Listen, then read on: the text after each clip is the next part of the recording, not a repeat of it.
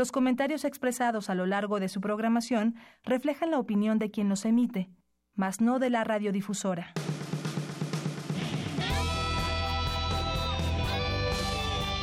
Prisma RU. Relatamos al mundo.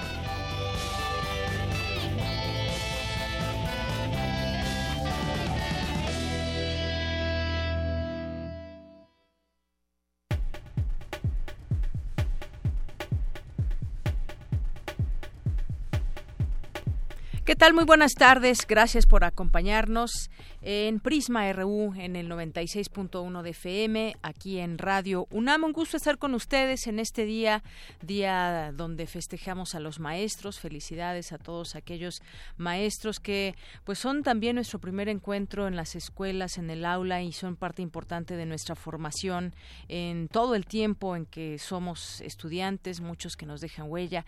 Ayer hablábamos con justamente Otto Nos hablaba de toda esta experiencia de ser maestro. Felicidades a todos los maestros, Otto, a toda la gente que, que dé clases y que sean buenos maestros y que no lo intenten, sin intentarlo, dejan huella en nosotros, yo, la Pedro, a todos los maestros.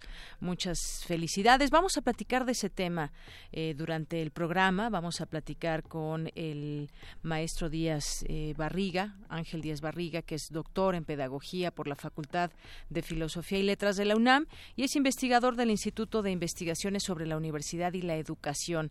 ¿Qué, ¿Qué figura, qué significa, qué representa la figura del maestro en nuestro país? Y bueno, estamos en medio también sumergidos de una reforma educativa que muchos avalaron, muchos siguen rechazando sigue habiendo una protesta en distintas partes del país. Y bueno, se vuelve a poner en la mesa este tema de la reforma educativa con declaraciones por ahí de un candidato de López Obrador, se cancela o no la reforma, qué hemos tenido para bien o para mal en esta reforma, bueno, lo discutiremos con e, el doctor que es experto en todos estos temas. Vamos también a eh, tener la información de la universidad como todos los días y también hay un tema que pues ayer platicábamos un poco con respecto a esta nota, esta publicación que se hizo sobre el hackeo a los bancos y cómo es que opera o cuáles son las circunstancias y las situaciones adversas que puede traer a los clientes. Bueno, platicaremos con eh, con Fabián Romo, que es director de Sistemas y Servicios Institucionales de la DGTIC, la Dirección General de Cómputo y de Tecnologías de Información y Comunicación. Él también pues conoce sobre todos estos temas de tecnología y nos puede explicar eh, pues qué puede estar sucediendo. Ya se dan cifras ahí de muchos millones de pesos que han sido eh, que fueron pues extraídos de manera eh, tecnológica a través de la tecnología, a través de hackers. Ya platicaremos de ese tema. Y hay otro, un tema muy triste, muy triste que tiene que ver con el caso de los ciclistas asesinados en la carretera San Cristóbal, allá en Chiapas. Y es una situación triste porque en algún momento se había dicho que fue un accidente y luego ya la familia ha salido a hablar de estos eh, jóvenes que además pues llevaban mucho tiempo viajando en muchos países, en muchas ciudades y desafortunadamente encontraron la muerte en nuestro país. Se les hizo un homenaje y bueno, pues este caso sigue abierto. Eh, vamos a platicar también bien. Más adelante de temas nacionales, internacionales. Tendremos aquí también eh, un poema de Margarita Castillo o con la voz de Margarita Castillo también. Y pues los invitamos también a que participen con nosotros al 55 36 43 69 y también en arroba Prisma RU, que es nuestro Twitter, y en Prisma RU, que es nuestro Facebook. Además, en nuestra segunda hora tendremos una mesa muy interesante. Los presidenciables y la cultura entre las propuestas y el vacío hay un libro que se publicó y que habla justamente de las propuestas que desde distintas ópticas se presentan a los candidatos y sobre todo a quien quede en la presidencia de la República. Vista desde varias ópticas y nos gustaría platicar de ello lo haremos con eh, Marta Debra Turó Cualas, con Víctor Ugalde y con Francisco Moreno, que son parte también de este libro del cual les platicaremos. Hoy es martes, martes de literatura con Alejandro Toledo, que es ensayista y miembro del Sistema Nacional de Creadores de Arte, y él nos va a platicar sobre las nuevas ediciones de dos libros de Salvador Elizondo, El Signore y Luquino Visconti, y otros textos de cine. Así que no se pierda el programa, va a estar muy bueno. Y pues vámonos a nuestro resumen informativo. Prisma RU. Relatamos al mundo.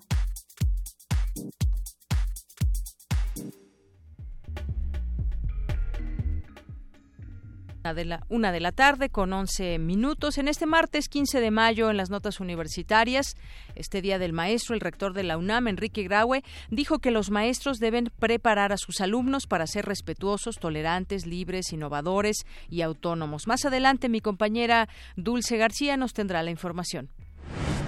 Presentan en la UNAM el libro Totopo al aire, radio comunitaria y comunalidad en el istmo de Tehuantepec, de la autora Elena Nava y mi compañera Cindy Pérez Ramírez nos tendrá los detalles. En temas nacionales, el gobernador del Banco de México, Alejandro Díaz de León, informó que las incidencias que registraron algunas instituciones financieras en días pasados se trataron de un ciberataque al aplicativo paralelo de algunos bancos, cuyo monto está por definirse. Aunque el nuevo aeropuerto internacional de México se podría concesionar, por ahora es preferible que lo mantenga el gobierno debido a su alta rentabilidad e impacto social, dijo la Secretaría de Comunicaciones y Transportes.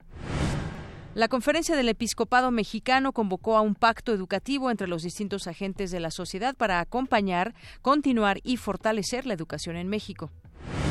Según información del diario Reforma, la Secretaría de la Defensa Nacional importó cuatro ametralladoras y 56 fusiles alemanes que armaron hasta 2015 a la policía de Iguala, una de las corporaciones municipales cooptadas por Guerreros Unidos.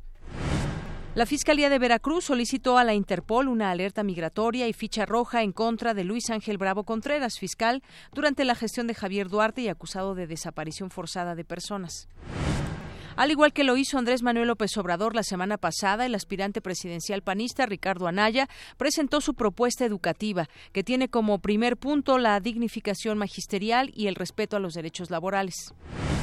En tanto, el priista José Antonio Mid propuso la creación del Instituto Pro Docente para promover la capacitación permanente de los profesores del país. Por su parte, el independiente Jaime Rodríguez Calderón defendió ante banqueros y empresarios mexicanos su propuesta de cortarles la mano a los delincuentes. En tanto, Margarita Zavala consideró que el actual, en el actual proceso electoral debió existir la segunda vuelta para que los ciudadanos pudieran expresarse mejor. En temas de economía, para la iniciativa privada será imposible que México, Estados Unidos y Canadá logren un renovado Tratado de Libre Comercio de América del Norte antes de la fecha fatal del 17 de mayo. En temas internacionales, dos manifestantes murieron este martes en una nueva jornada de protestas contra el ejército israelí, según el Ministerio de Salud palestino. Las grandes potencias de Europa trataron este martes de salvar el acuerdo nuclear con Irán, luego de que el presidente estadounidense Donald Trump retiró a su país del pacto y prometió duras sanciones económicas contra Teherán. El escritor y periodista Tom Wolfe, autor de La hoguera de las vanidades, falleció a los 87 años. Es considerado uno de los padres del nuevo periodismo, una corriente periodística que contaba la realidad desde la riqueza de la literatura. Hoy en la UNAM, ¿qué hacer y a dónde ir? Recuerda que aún puedes asistir a la exposición Horror y Ciencia Ficción a la Mexicana, retrospectiva gráfica que incluye imágenes de más de 20 filmes de dos de los géneros cinematográficos emblemáticos del cine nacional. La muestra está disponible hasta el 30 de mayo en el campus 1 de la FES Cuautitlán. Consulta horarios en www.cuautitlán.unam.mx. Te recomendamos la serie documental Luz Propia, de la artista mexicana Paulina Lavista, quien reúne la opinión de especialistas de diferentes disciplinas en torno a una misma fotografía, dando como resultado un homenaje a la recopilación de este material histórico y estético. Sintoniza hoy TV UNAM en punto de las 5 de la tarde por el canal 20.1 de Televisión Abierta. Asiste a la exposición Tania Bruguera, Hablándole al Poder, que busca transformar el efecto emocional simbólico del arte hacia la eficacia política, retando las estructuras para crear instituciones alternativas que redistribuyan el poder. Esta instalación se encuentra hasta el 9 de septiembre en el Museo Universitario de Arte Contemporáneo, ubicado en el Centro Cultural Universitario.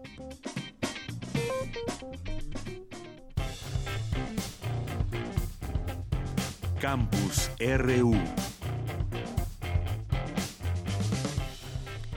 Bien, iniciamos en nuestro campus RU en este día, martes 15 de mayo. Gracias por su sintonía. Es la una con 15 minutos y vamos a esta información de mi compañera Cindy Pérez Ramírez. Presentan en la UNAM el libro Totopo al aire, radio comunitaria y comunalidad en el istmo de Tehuantepec. Y cuéntanos, Cindy, buenas tardes. ¿Qué tal? Muy buenas tardes. Esta obra es un trabajo etnográfico que recolecta la construcción de la radio comunitaria Totopo, surgida para la reapropiación de la palabra para los pueblos indígenas y el fortalecimiento de la cultura zapoteca en Juchitán, Oaxaca. Gracias al texto podemos dar cuenta de cómo Radio Totopo informa a la sociedad qué ocurre dentro de las festividades llamadas velas, celebraciones nocturnas llenas de sincretismo religioso que se celebran en todos los pueblos zapotecas del Istmo de Tehuantepec. Habla la académica del Instituto de Investigaciones Sociales, Natividad Gutiérrez. Realmente un trabajo impecable de eh, etnografía. Ella recolecta con mucho cuidado, con mucho detalle, esta construcción de la comunalidad en Radio Totopo. Y Radio Totopo y la comunalidad entonces son un, es un, es, la otra cara de, la, otra parte del instrumento, porque gracias a Radio Totopo,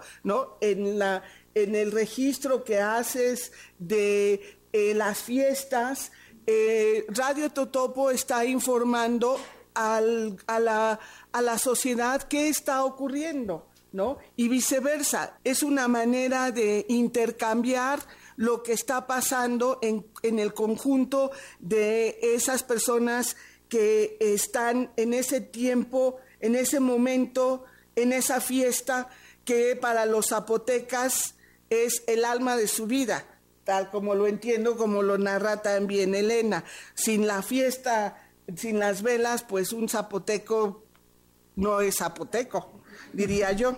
Por su parte, la autora Elena Nava se refirió al trabajo del antropólogo. Agradezco mucho a la gente de Radio Totopo, a Carlos Beche y a Reina de la Cruz, que sin ellos pues este libro no hubiera sido posible, porque sabemos como antropólogos que al entrar a, trabajo de campo, bueno, la entrada al trabajo de campo es un proceso difícil de mucha aceptación.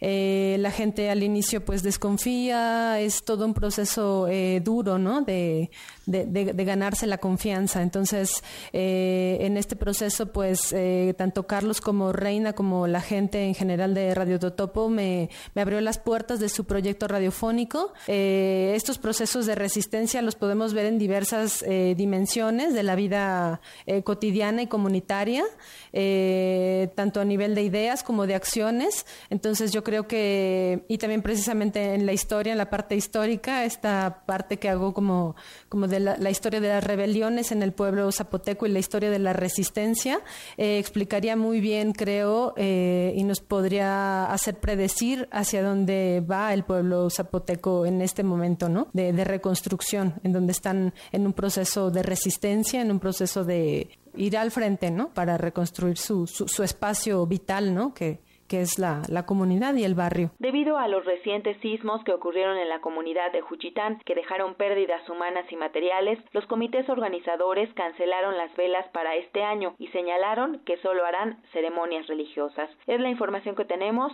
Muy buenas tardes. Gracias, Cindy. Buenas tardes. Vamos ahora con mi compañera Dulce García. Los maestros deben preparar a sus alumnos para ser respetuosos, tolerantes, libres, innovadores, autónomos, es lo que dice el rector Enrique Graue. Y vamos a escuchar a mi compañera Dulce García con el resto de esta información. Dulce. Deyanira, muy buenas tardes a ti al auditorio de Prisma RU. La UNAM cuenta con 40.578 académicos, de los cuales 12.395 son de tiempo completo. Del total de artículos científicos publicados por académicos mexicanos, el 30% corresponden a investigadores de la UNAM. Por su destacada trayectoria y su labor incansable en favor de la educación, 35 profesores de esta casa de estudios recibieron el mérito académico 2018 de la Asociación Autónoma del Personal Académico En la ceremonia, el rector Enrique Graue afirmó que ante las rápidas transformaciones que hoy se viven, los maestros deben enseñar el conocimiento de vanguardia y también preparar a sus alumnos para ser ciudadanos respetuosos, tolerantes, libres, innovadores y autónomos. Por ello, indicó, el gran reto que enfrentan las instituciones de educación superior es el de hacer de sus estudiantes seres capaces de adaptarse, amar su libertad y respetar la vida y libertad de los otros, enfrentar el mundo con optimismo, imaginación, esfuerzo y con la voluntad de cambiarlo para el bien de todos. El rector expresó también que la docencia siempre debe celebrarse, pues es la más noble de las actividades humanas, requiere de constante estudio, sensibilidad, empatía y de una gran dosis de creatividad para hacer del aprendizaje de los estudiantes una actividad emotiva y perdurable. También manifestó su amplia disposición a escuchar las propuestas de modificación del protocolo para la atención de casos de violación de género en esta casa de estudios. Indicó que se incluirán las reformas que sean necesarias y subrayó que no se permitirá ese tipo de violencia en la UNAM. Es el reporte de Yanira. Muy buenas tardes. Gracias, Dulce. Muy buenas tardes. Y bueno, sigamos platicando justamente de este tema de los maestros. Eh, vamos a platicar con el doctor Ángel Díaz Barriga, él es doctor en Pedagogía por la Facultad de Filosofía y Letras de la UNAM, es investigador del Instituto de Investigaciones sobre la Universidad y la Educación. Eh, doctor Ángel Díaz Barriga, bienvenido. Deyanira, buenas tardes, un gusto estar contigo y con tu auditorio. Igualmente, eh, doctor y maestro también, por supuesto, en este día, pues muchas felicidades y si le parece bien, pues hagamos una breve reflexión de lo que es esta figura del maestro en nuestro país. Y me refiero pues bueno sabemos que hay maestros en todos los eh, niveles escolares pero yo me quiero centrar también en pues nuestros primeros maestros que son desde preescolar primaria y sobre todo esos maestros que ahora están inmersos en esta reforma educativa. Cómo qué reflexión haría usted en este día doctor mira primero que es una profesión y yo insistiría mucho en esto, que en, en este país a los docentes no se les da ni el trato ni el estatus de profesionales que tienen conocimientos y saberes específicos y que es una profesión profundamente altruista. Y digo profundamente altruista porque es en una, una profesión que si bien recibimos un salario por ella, no lo voy a desconocer, ciertamente que uno está buscando eh, en, en todo momento, en toda condición, lo mejor para el estudiante, tanto en lo que corresponde a su aprendizaje como en lo que corresponde a su desarrollo y formación como persona. Muy bien, doctor. Y en este sentido, mm, da usted paso para que yo le pregunte lo siguiente, porque me habla de estas, eh, pues de esta profesión que muchas veces pues no se le da ese reconocimiento que debería a los maestros, que además eh, yo entraría con esto al tema, están formados en normales, en las normales superiores, y que ahora el papel de las normales, ¿qué papel juega desde su punto de vista o qué importancia se le da desde el gobierno? Este ninguna. Perdón que sea tan tan tajante pero yo pienso que si algo ha hecho en particular este sexenio aunque llevamos muchos sexenios este las normales han estado abandonadas a su suerte. Yo no sé si las eh, si la sociedad conoce que las que prácticamente todas las escuelas normales pero sobre todo las viejas escuelas normales tienen una infraestructura mucho mayor, mucho más grande que cualquier facultad universitaria de educación, que tienen una escuela anexa integrada a la escuela normal, que la tarea de esa escuela anexa sería ser escuela de experimentación y de innovación, ser escuela de práctica para los estudiantes en formación y ser escuela de investigación, de investigación sobre otras alternativas para trabajar con los estudiantes. O sea, yo pienso que tenemos normales excesivamente brillantes en este país, al mismo tiempo que totalmente dejadas financieramente, políticamente y desde el punto de vista pedagógico en total abandono y que esto pues eh, digamos que es muy grave. En su momento pues nacieron con una identidad muy clara con un objetivo muy claro eh, estas eh, normales mucha gente se formó ahí y sigue dando clases en las escuelas primarias en las escuelas secundarias y ahí ahora estamos inmersos en la discusión de este tema de la reforma educativa que ya en otros momentos también hemos platicado con usted, doctor, y que tiene que ver ahora con pues ponerlo en la mesa también de los temas políticos que van señalando los eh, los candidatos. Específicamente, yo le preguntaría eh, sí o no a la reforma educativa. Ah, ah, yo, pienso que eh, los candidatos obviamente tienen que hablar de todos los temas y que no pueden hablar de un tema con la profundidad que el tema reclama. Y entonces la posición no puede ser, es muy es muy muy absurda la posición sí a la reforma o no a, o no a la reforma. Porque cuando uno dice no a la reforma te contestan, ¿quieres regresar a la venta de plazas? Y no estamos en ningún momento nadie pensando que la venta de plazas sea la alternativa en este país. Pero por otra parte, e, este sí a la reforma la reforma tiene una cantidad de vicios una cantidad de problemas que tienen que ser este corregidos. Y yo creo que en el caso del docente, el primer problema que tiene la reforma es que no respeta la profesionalidad de la docencia no respeta la profesionalidad de la docencia y en este sentido, pues bueno, como usted bien dice, cuando decimos o cuando alguien dice no a la reforma educativa, se piensa en regresar a todas esas cosas del pasado que ya también han sido eh, poco a poco superadas. Una de ellas, la más sonada, pues está la venta de, de plazas, pero son muchas muchas cosas más. Se habla y se habló en su momento de este tema de avanzar en la forma de enseñar a los alumnos en un eh, en un marco en donde no solamente son los alumnos, sino también se tiene que tomar esa opinión a los propios maestros que son en, las que están en las aulas. Y una eh, un punto de mucha polémica, pues es este tema de la evaluación. ¿Qué podemos decir en este tema, doctor? Eh, evaluar sí, evaluar no, y cuáles serían las consecuencias o cosas buenas de la evaluación. A ver, lo, que pasa es que este país no sabe hacer evaluación. Este país lo que sabe hacer son aplicar exámenes y establecer calificaciones. Evaluar desempeños docentes. En los países donde se evalúa desempeños docentes, esta acción se hace con mucha responsabilidad, con mucho respeto al trabajo docente. A, ver qué te quiero decir. Yo estoy entrevistando y sigo entrevistando docentes, los que presentaron el examen 2017, me niego a llamarle evaluación. Una pregunta del examen es ¿Qué hace usted cuando un niño sufre un accidente en un pie en, el, en el recreo? Este, y quieren que el docente actúe en función de un conjunto de normas. E, esto es un absurdo total. ¿Qué hace una persona, cualquier persona, cualquier persona del público, cuando alguien se accidenta? Pues el accidente es algo imprevisto y entonces uno lo primero que tiene que entender es en qué condiciones está el entorno de ese accidente y qué puedo hacer. No, no sé si me explico. O sea, si, ahí le dicen avisarle al director o, o, este o llamar este al servicio de salud o avisarle al padre de familia, pues mira depende del tamaño del accidente que yo tenga enfrente. eh, yo creo que el, todos los eh, que me están escuchando tenemos hijos y alguna vez alguno de nuestros hijos o no sé o se rompió un pie o se rompió eh, la cabeza que hubo que llevarlo a que le cosieran la cabeza etcétera. O sea en los accidentes cómo actúas actúas con primero con sentido común.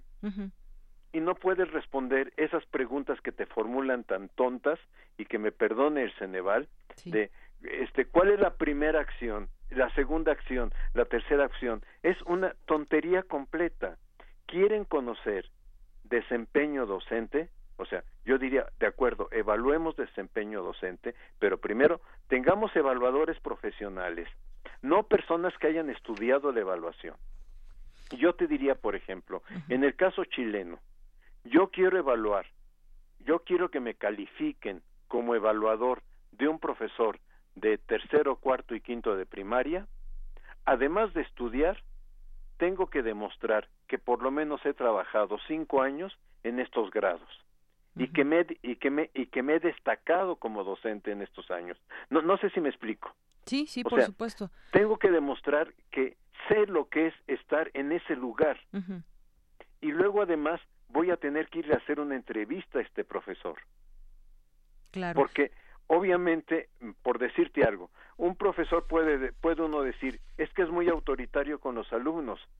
Bueno, este hay situaciones donde los alumnos requieren que uno ejerza una autoridad un poquito más fuerte por el, el contexto donde estos niños se están desarrollando. Hay condiciones donde uno lo, que necesita es impulsar que los niños estén trabajando. Entonces, tampoco los docentes somos robots, por decir algo, que en cualquier escuela, que en cualquier grupo de estudiantes, este, actuamos de la misma manera. Voy a dar otro ejemplo. Un profesor que da, no sé, matemáticas en tercero de secundaria y que tiene tres grupos de tercero de secundaria.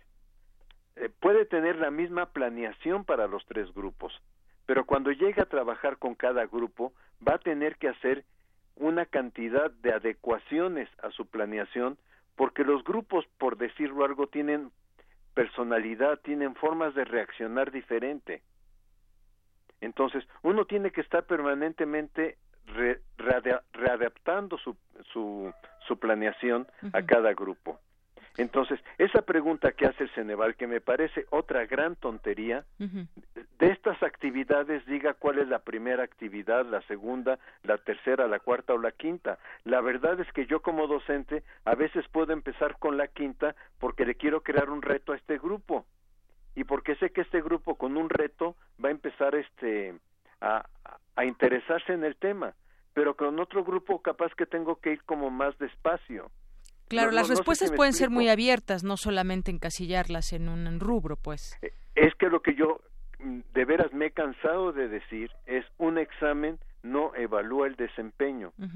Un examen da una calificación y una calificación además, eh, yo lo digo, realmente te lo digo con mucho dolor. Sí. Acabo de entrevistar un docente hace unos 10 días y el docente yo, yo me, me, enseñó unas preguntas y yo le decía, ¿a poco te aprendiste de memoria todo lo que dice el documento perfil, parámetros e indicadores del desempeño? Y me dijo, sí, profesor, me lo tuve que aprender de memoria porque sabía que iba a venir en el examen.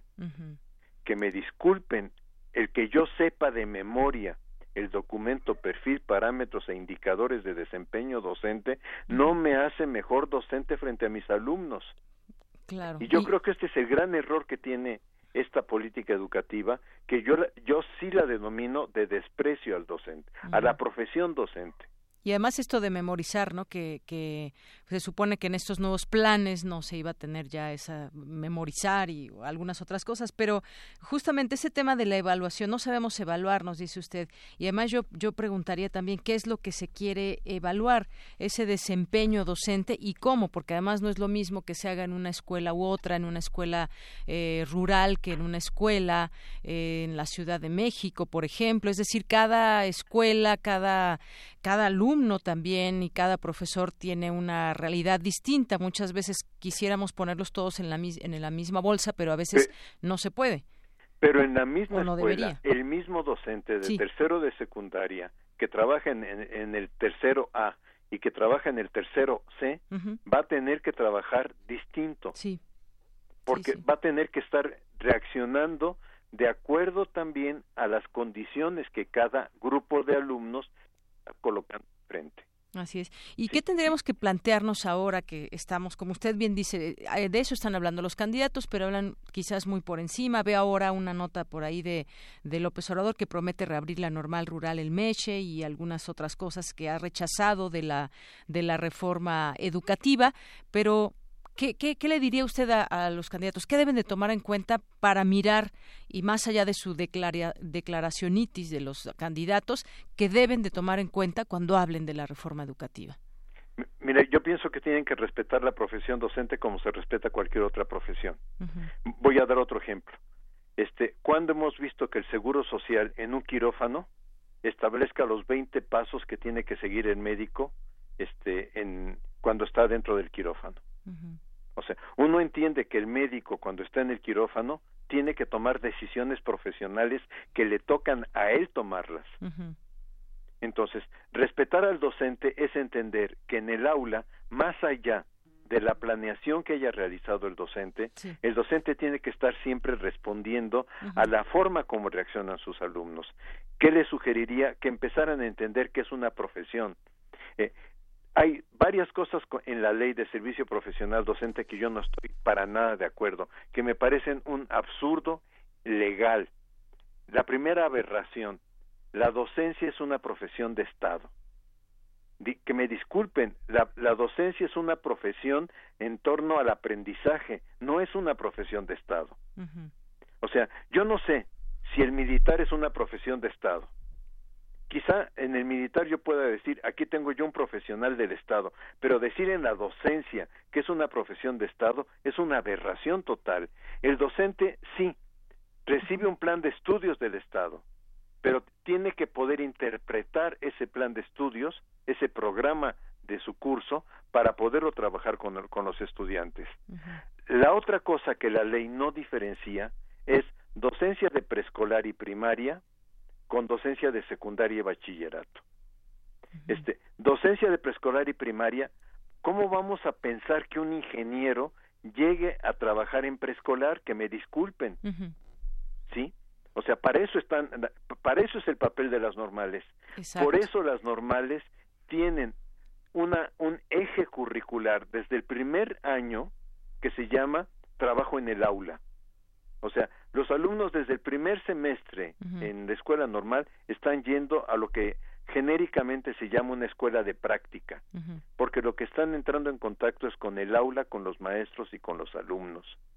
No es lo mismo en secundaria y bachillerato, donde todos en secundaria y bachillerato tuvimos un profesor ingeniero que daba matemáticas o un profesor abogado que daba sociología, etcétera. Aunque lo que se ha olvidado en este país es que en los años 70 estos profesores, ingenieros, este, contadores, etcétera, se les pedía que llevaran en la normal superior un año de nivelación pedagógica. Nivelación pedagógica era estudiar los temas pedagógicos que no estudiaron en su formación.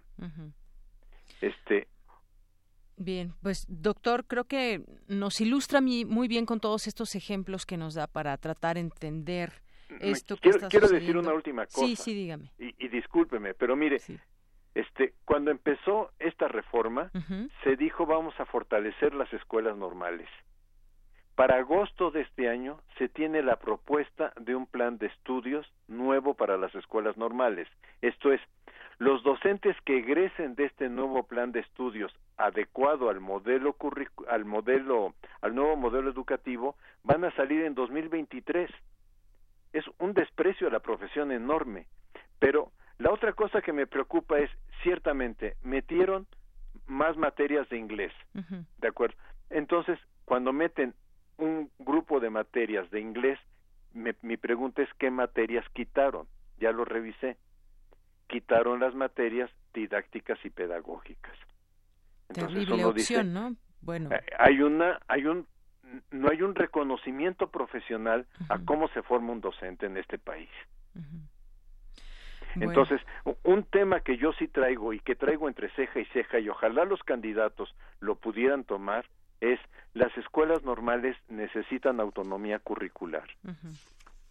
No puedo trabajar en una normal rural los mismos temas que trabajo en una normal urbana. Muy bien. No puedo trabajar en una normal de Chiapas lo mismo que trabajo en una normal de Nuevo León. Claro.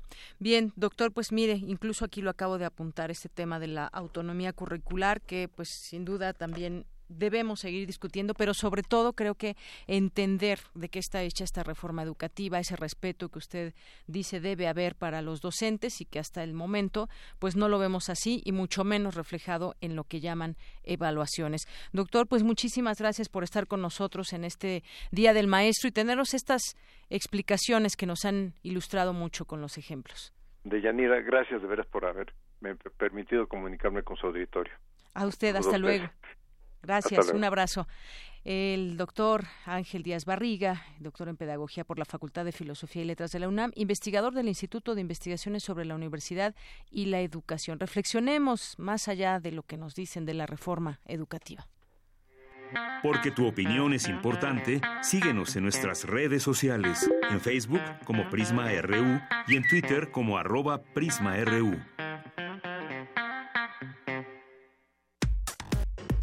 Relatamos al mundo. Relatamos al mundo. Bien, pues continuamos, es la una de la tarde con 40 minutos. Vamos con nuestra compañera Cristina Godínez, que hoy en Por los Caminos del Puma eh, nos lleva a visitar el Centro de Geociencias de la UNAM, Campus Juriquilla. Por los Caminos del Puma.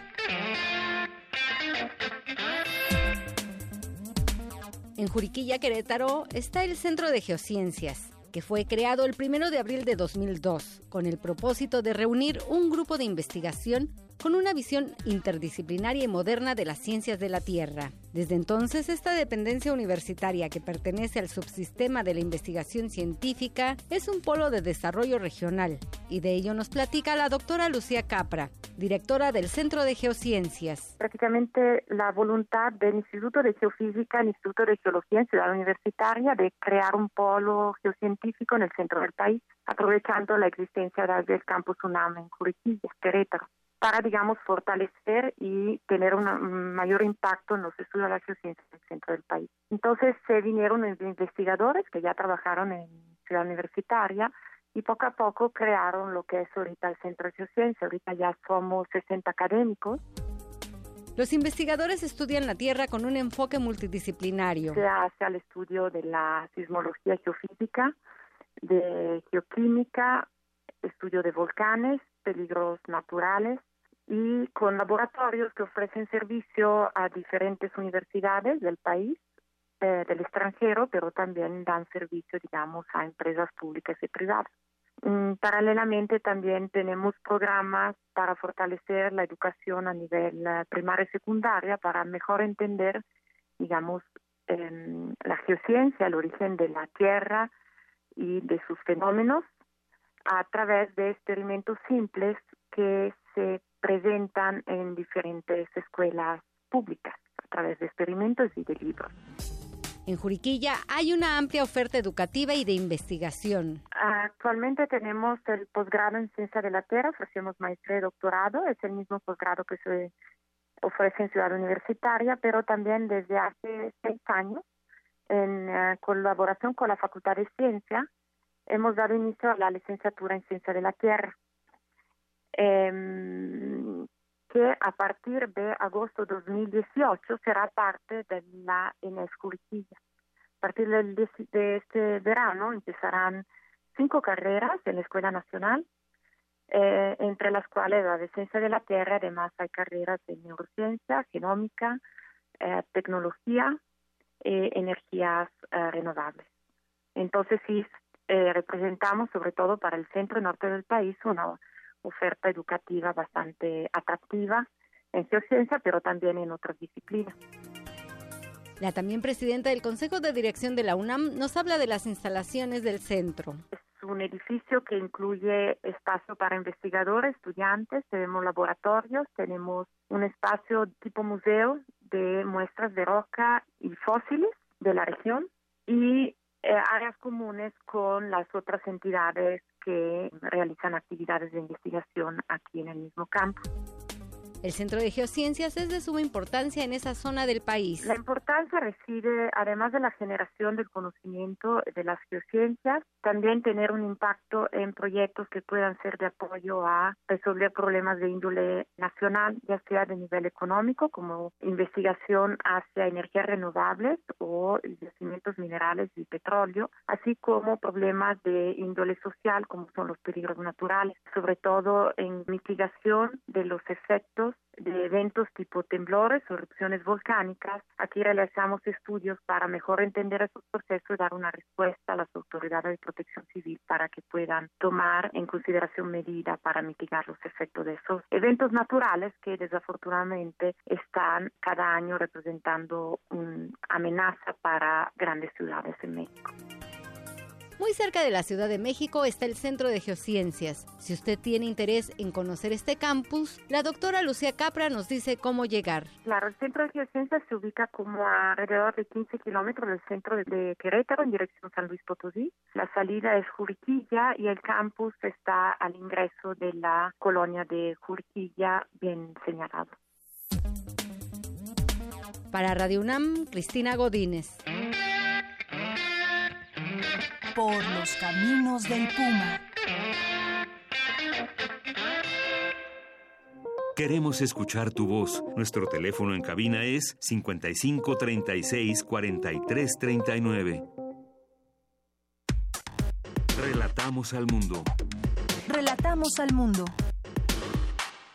Seguimos aquí en Prisma RU, una con 45 minutos, y hablemos de este tema que de pronto pues, nos llama la atención eh, cuando vamos a hacer algún trámite al banco, cuando queremos sacar dinero, hacer un pago electrónico y demás. ¿Qué tanta afectación hubo realmente a los clientes o no? ¿Cuánto dinero se fue? ¿Hacia dónde fue? ¿Cómo, cómo es que se hace un hackeo? Se registran más o menos 300 millones de pesos. Es una cifra que se ha dado que pues a través de hackeos eh, hubo pérdidas en varios bancos, pero hablemos del tema eh, con Fabián Romo. Él es director de Sistemas y Servicios Institucionales de la Dirección General de Cómputo y de Tecnologías de Información y Comunicación, la DGTIC de la UNAM.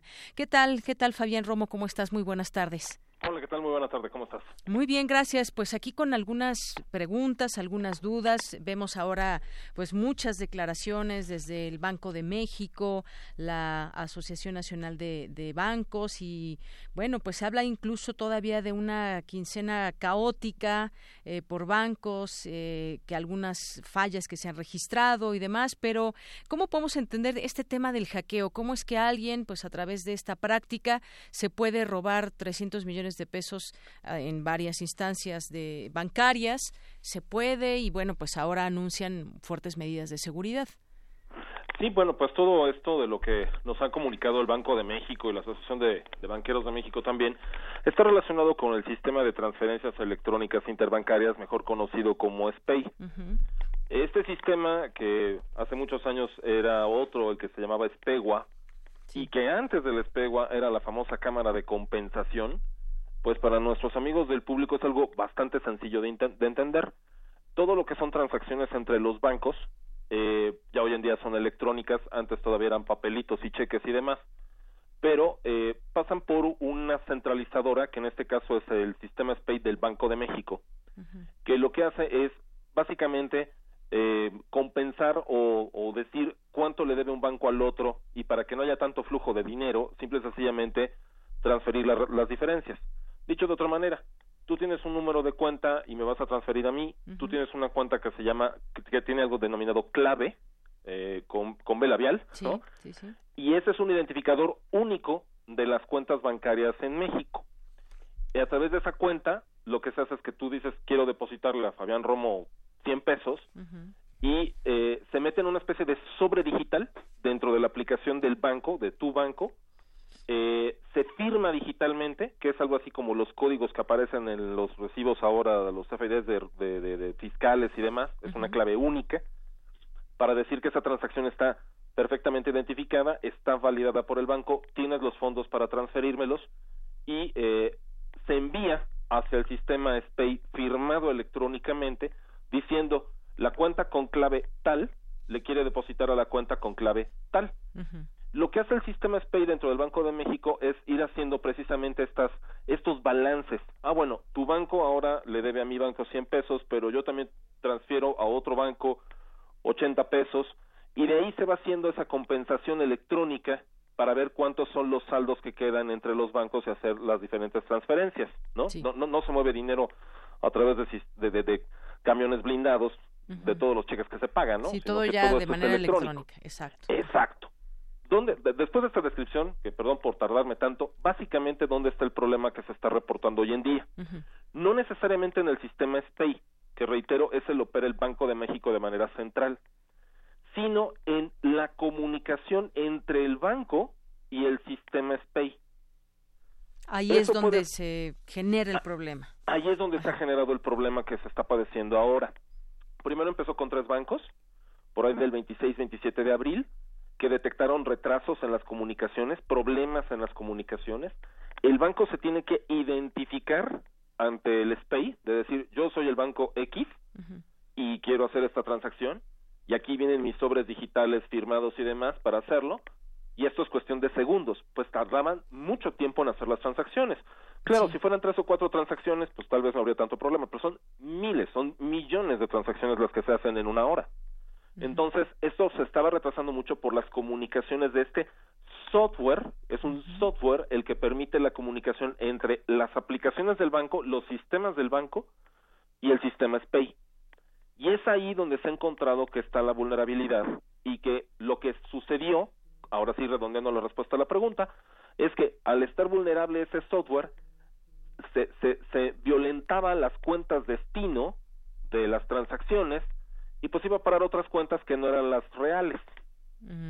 Entonces, eh, pues sí, pues uno recibe el comprobante de tú me mandaste 100 pesos, pero resulta ser que entre los bancos no se transfirieron los 100 pesos. No, no se vio reflejada la cantidad. No se vio reflejada la, la, transacción entre los bancos, pero sí la cadena del mensaje de que la transacción se había realizado. No en sí la transacción, sino el origen y el destino.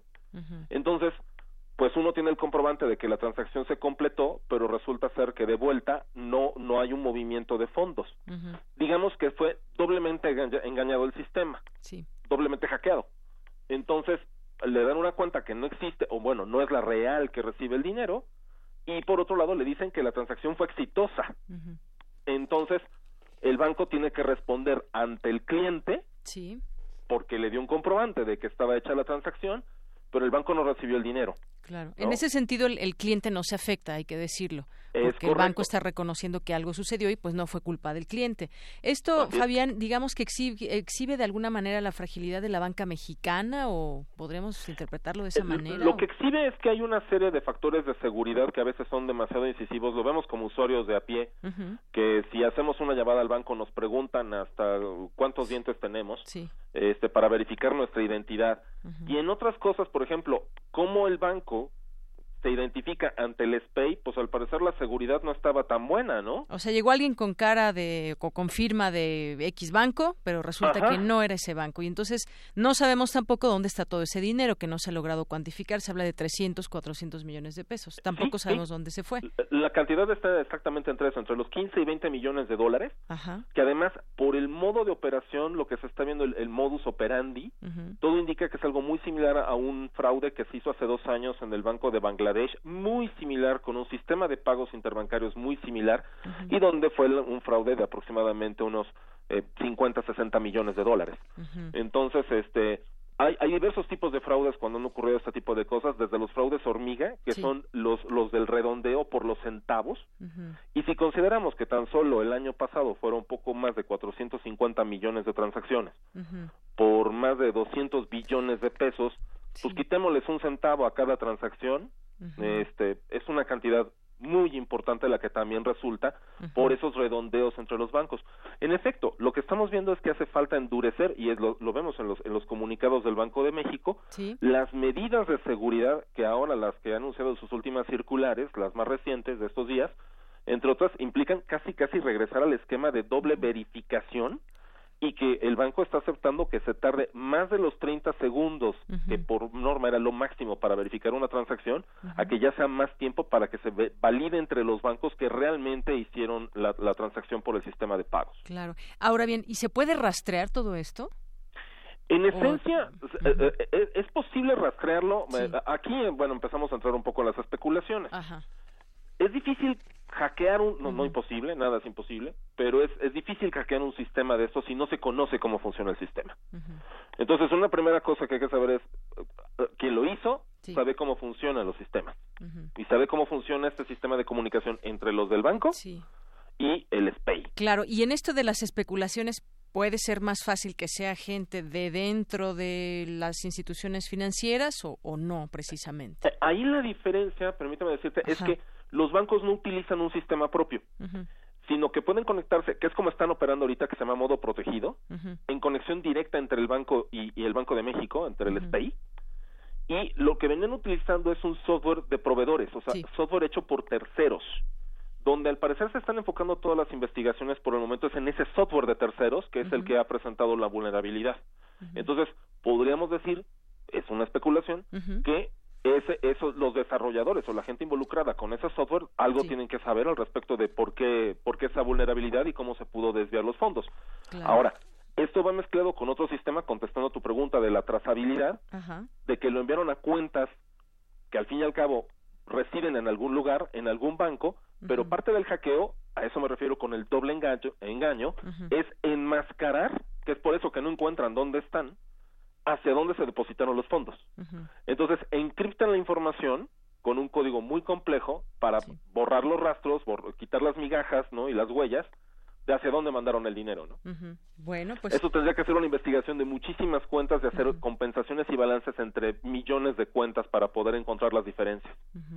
Bueno, pues nos queda claro que esto se puede hacer, tan es así que estamos viviendo esta realidad que se puede volver a hacer, pero que también del lado de las instituciones bancarias pues están tomando ciertas medidas para que esto no se pues no se repita o por lo menos existan más candados en todo esto, pero pues bueno, creo que nos ilustras muy bien eh, Fabián cómo cómo funciona esto, cómo se puede hacer y, y cómo es que se dio en este caso, como decía, se, se hicieron los los movimientos, pero nunca se registraron en las cuentas de, de, los otros bancos a través de SPAY. Pues bueno, yo te agradezco mucho que nos expliques. Creo que es un tema amplio. En algún otro momento, pues podemos seguirlo platicando, porque también, pues hay muchas dudas en otros aspectos. También ayer nos preguntaban de las elecciones, de los algoritmos y demás. Pero bueno, esa es otra historia y quizás en otro momento podamos platicar contigo.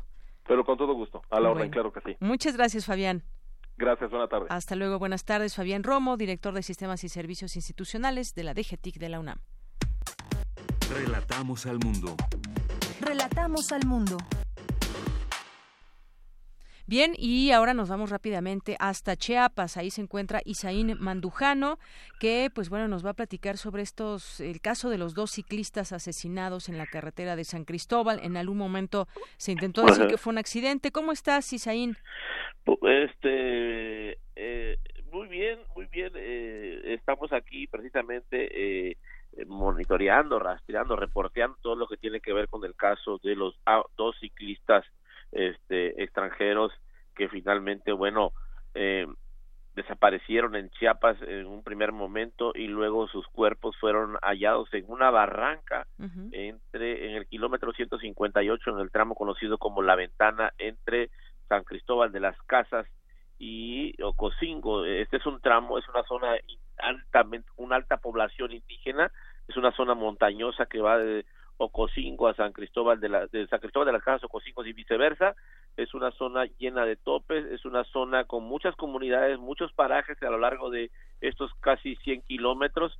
Eh, se pasa por Huistán, se pasa por Ochuc, son municipios este, indígenas y hasta llegar a Ocosingo. Antes de llegar a Ocosingo, los dos ciclistas eh, extranjeros, Holger Franz Hagenbusch y este y Christoph Chimilevsky fueron encontrados sus cuerpos. El primer cuerpo fue encontrado el 26 de abril, es decir, no se sabía quién era esta persona, supuestamente no había rastros de su identidad, eh, encontraron sobre él una bicicleta y algunas cosas. Posteriormente, cuando se reportó que no solamente había un ciclista desaparecido, sino eran dos, empezaron a rastrear y dieron y se filtraron los nombres de quiénes eran los dos ciclistas extranjeros. Empezaron a rastrear y encontraron osamentas de un segundo cuerpo de una persona. Entonces después se pudo rastrear la identidad y se, eh, eh, se reveló que el primero era un ciclista polaco que había desaparecido también en ese mismo tramo. El segundo era un ciclista alemán que también había desaparecido en ese mismo tramo y que sus cuerpos aparecieron en esta barranca. Es una barranca como de 400 metros, sus cuerpos estaban a unos 50 metros, ya habían sido, el de Hall, el de la Alemania había sido carcomido y devorado por los por los opilotes, perdón, por los animales carroñeros. Oye, Isaín, yo decía que es una situación, una noticia muy triste porque además, no solamente del hecho, sino el actuar de las autoridades. En efecto, el en un primer momento las autoridades eh, de la Fiscalía General del Estado señalaron por la situación que podría haberse tratado de una este, de una de un accidente de tránsito, es decir, que habían sido arrollados en esa curva por algún camión, algún vehículo. Sin embargo, hubo una presión mediática de activistas, conocidos, gente que había estado en contacto con los ciclistas, quienes incluso habían aposado para medios y para periodistas en su paso por Tuxtla y San Cristóbal de las Casas. Entonces, eh, fue así como las autoridades empezaron a girar la investigación. También vino el hermano del ciclista alemán, Rainer, eh, quien finalmente presionó y en el cráneo de, eh, del ciclista alemán Holger Franz encontraron un orificio de entrada, al parecer, de bala. Esto fue lo que hizo cambiar el giro radical y las autoridades de la Fiscalía, el cargo, atrajo el caso a la Fiscalía de Investigación de Delitos de Homicidio, eh, Luis Alberto Sánchez Sánchez, quien está peinando la zona en este momento, hoy se trasladaba a Ocosinco, siguen rastreando para encontrar a los presuntos responsables del crimen. Hasta este momento no hay ningún presunto responsable de estos hechos, sin embargo las autoridades eh, han eh, estado al tanto de esto y bueno, en efecto tuvieron que venir hasta el familiar para dar esta presión para que finalmente las autoridades este, hicieran este giro. Ha estado en contacto la embajada alemana de esta situación, ha estado al tanto, ha venido personal de la embajada alemana quien ha tenido acceso a los expedientes de la investigación y también ha recorrido la zona donde fue encontrada, bueno, encontraron los cuerpos. Los, ambos cuerpos van a ser repatriados a sus respectivos países vía sus respectivas embajadas. Muy bien, Isaín, pues yo te agradezco mucho esta información que nos pongas al tanto. Es una eh, noticia muy fuerte, muy triste. Ya sabemos que la mamá de uno de los ciclistas también pues está devastada con esa eh, situación, la familia en general y bueno, pues de cualquier persona, no lo lamentamos mucho. Desafortunadamente esta información sale pues también al extranjero y, y pues desafortunada, muy, muy desafortunada. Ellos habían visitado distintos países, nada les había pasado y bueno, fue aquí en México donde Nada se para agregar, La familia del ciclista polaco es una familia de escasos recursos. Sí.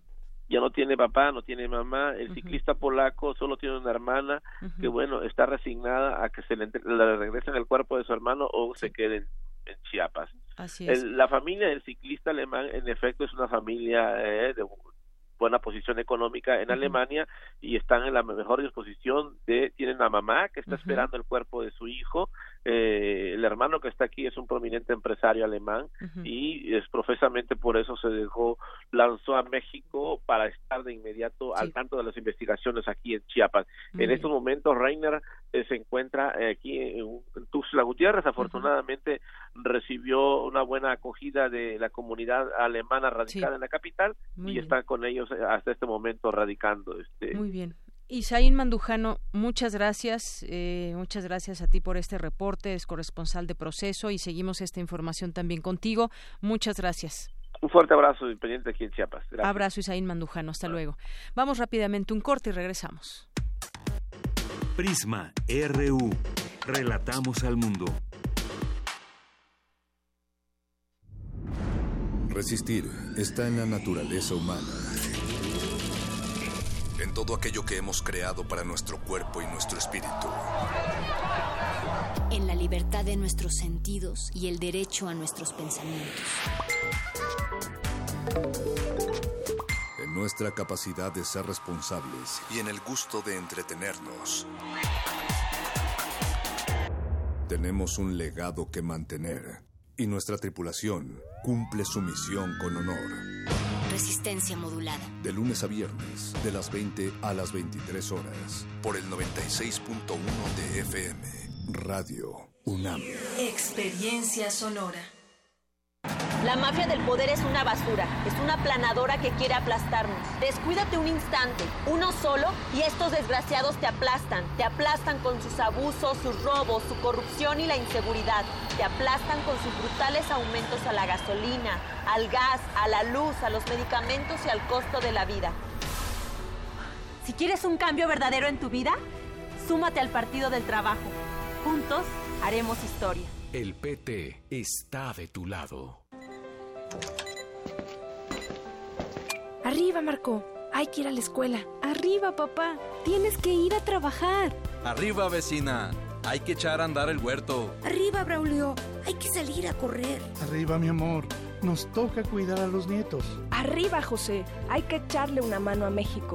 Arriba, mexicanos. Nos urge cambiar el destino de nuestro país. Los valores hacen el cambio. Partido Encuentro Social.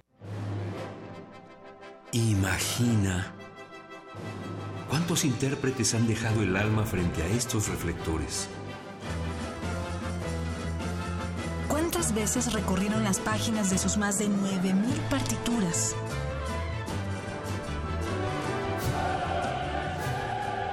¿O cuántos corazones han levantado en más de ocho décadas? Eso es experiencia sonora. Orquesta Filarmónica de la UNAM, domingos a las 12 del día por el 96.1 de FM. Radio UNAM, experiencia sonora.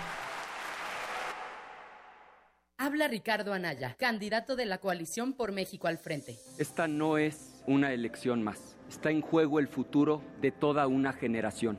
Y esta no es una contienda entre dos personas, es una contienda entre dos visiones de país. Te invito a que lo hagamos juntos, los jóvenes con su potencia, los adultos con su experiencia, los niños con su alegría. En este proyecto cabemos todos. Cuando la esperanza se vuelve invencible, la victoria final está asegurada. Lo podemos lograr. PRD. Anaya. Anaya, el futuro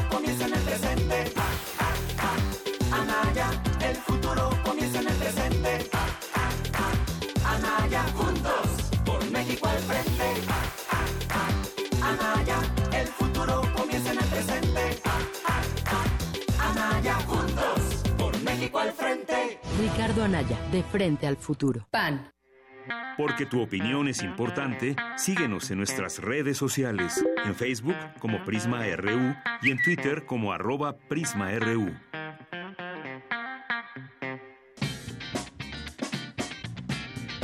Mañana en la UNAM, ¿qué hacer y a dónde ir? El Centro de Investigaciones sobre América Latina y el Caribe te invita al segundo coloquio internacional sobre defensas comunitarias, que se realizará mañana 16 de mayo a las 10 horas en el auditorio de la Torre 2 de Humanidades, ubicado a un costado de la Facultad de Odontología en Ciudad Universitaria. Se otorgará constancia con el 80% de asistencia. Te invitamos a la presentación del libro Regulación Jurídica del Expediente Clínico Electrónico de la doctora Mariana Muredú Gilabert, que aborda la protección de la salud como uno de los derechos humanos fundamentales en la actualidad. Asiste mañana 16 de mayo a las 12 del día al auditorio doctor Alberto Guevara Rojas de la Facultad de Medicina.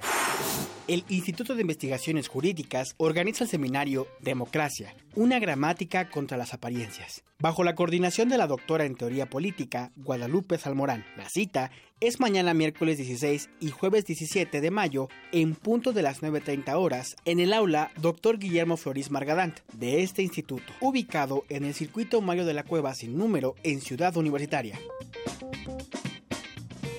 El 15 de mayo de 2012 murió a los 83 años el escritor Carlos Fuentes, figura fundamental del boom latinoamericano.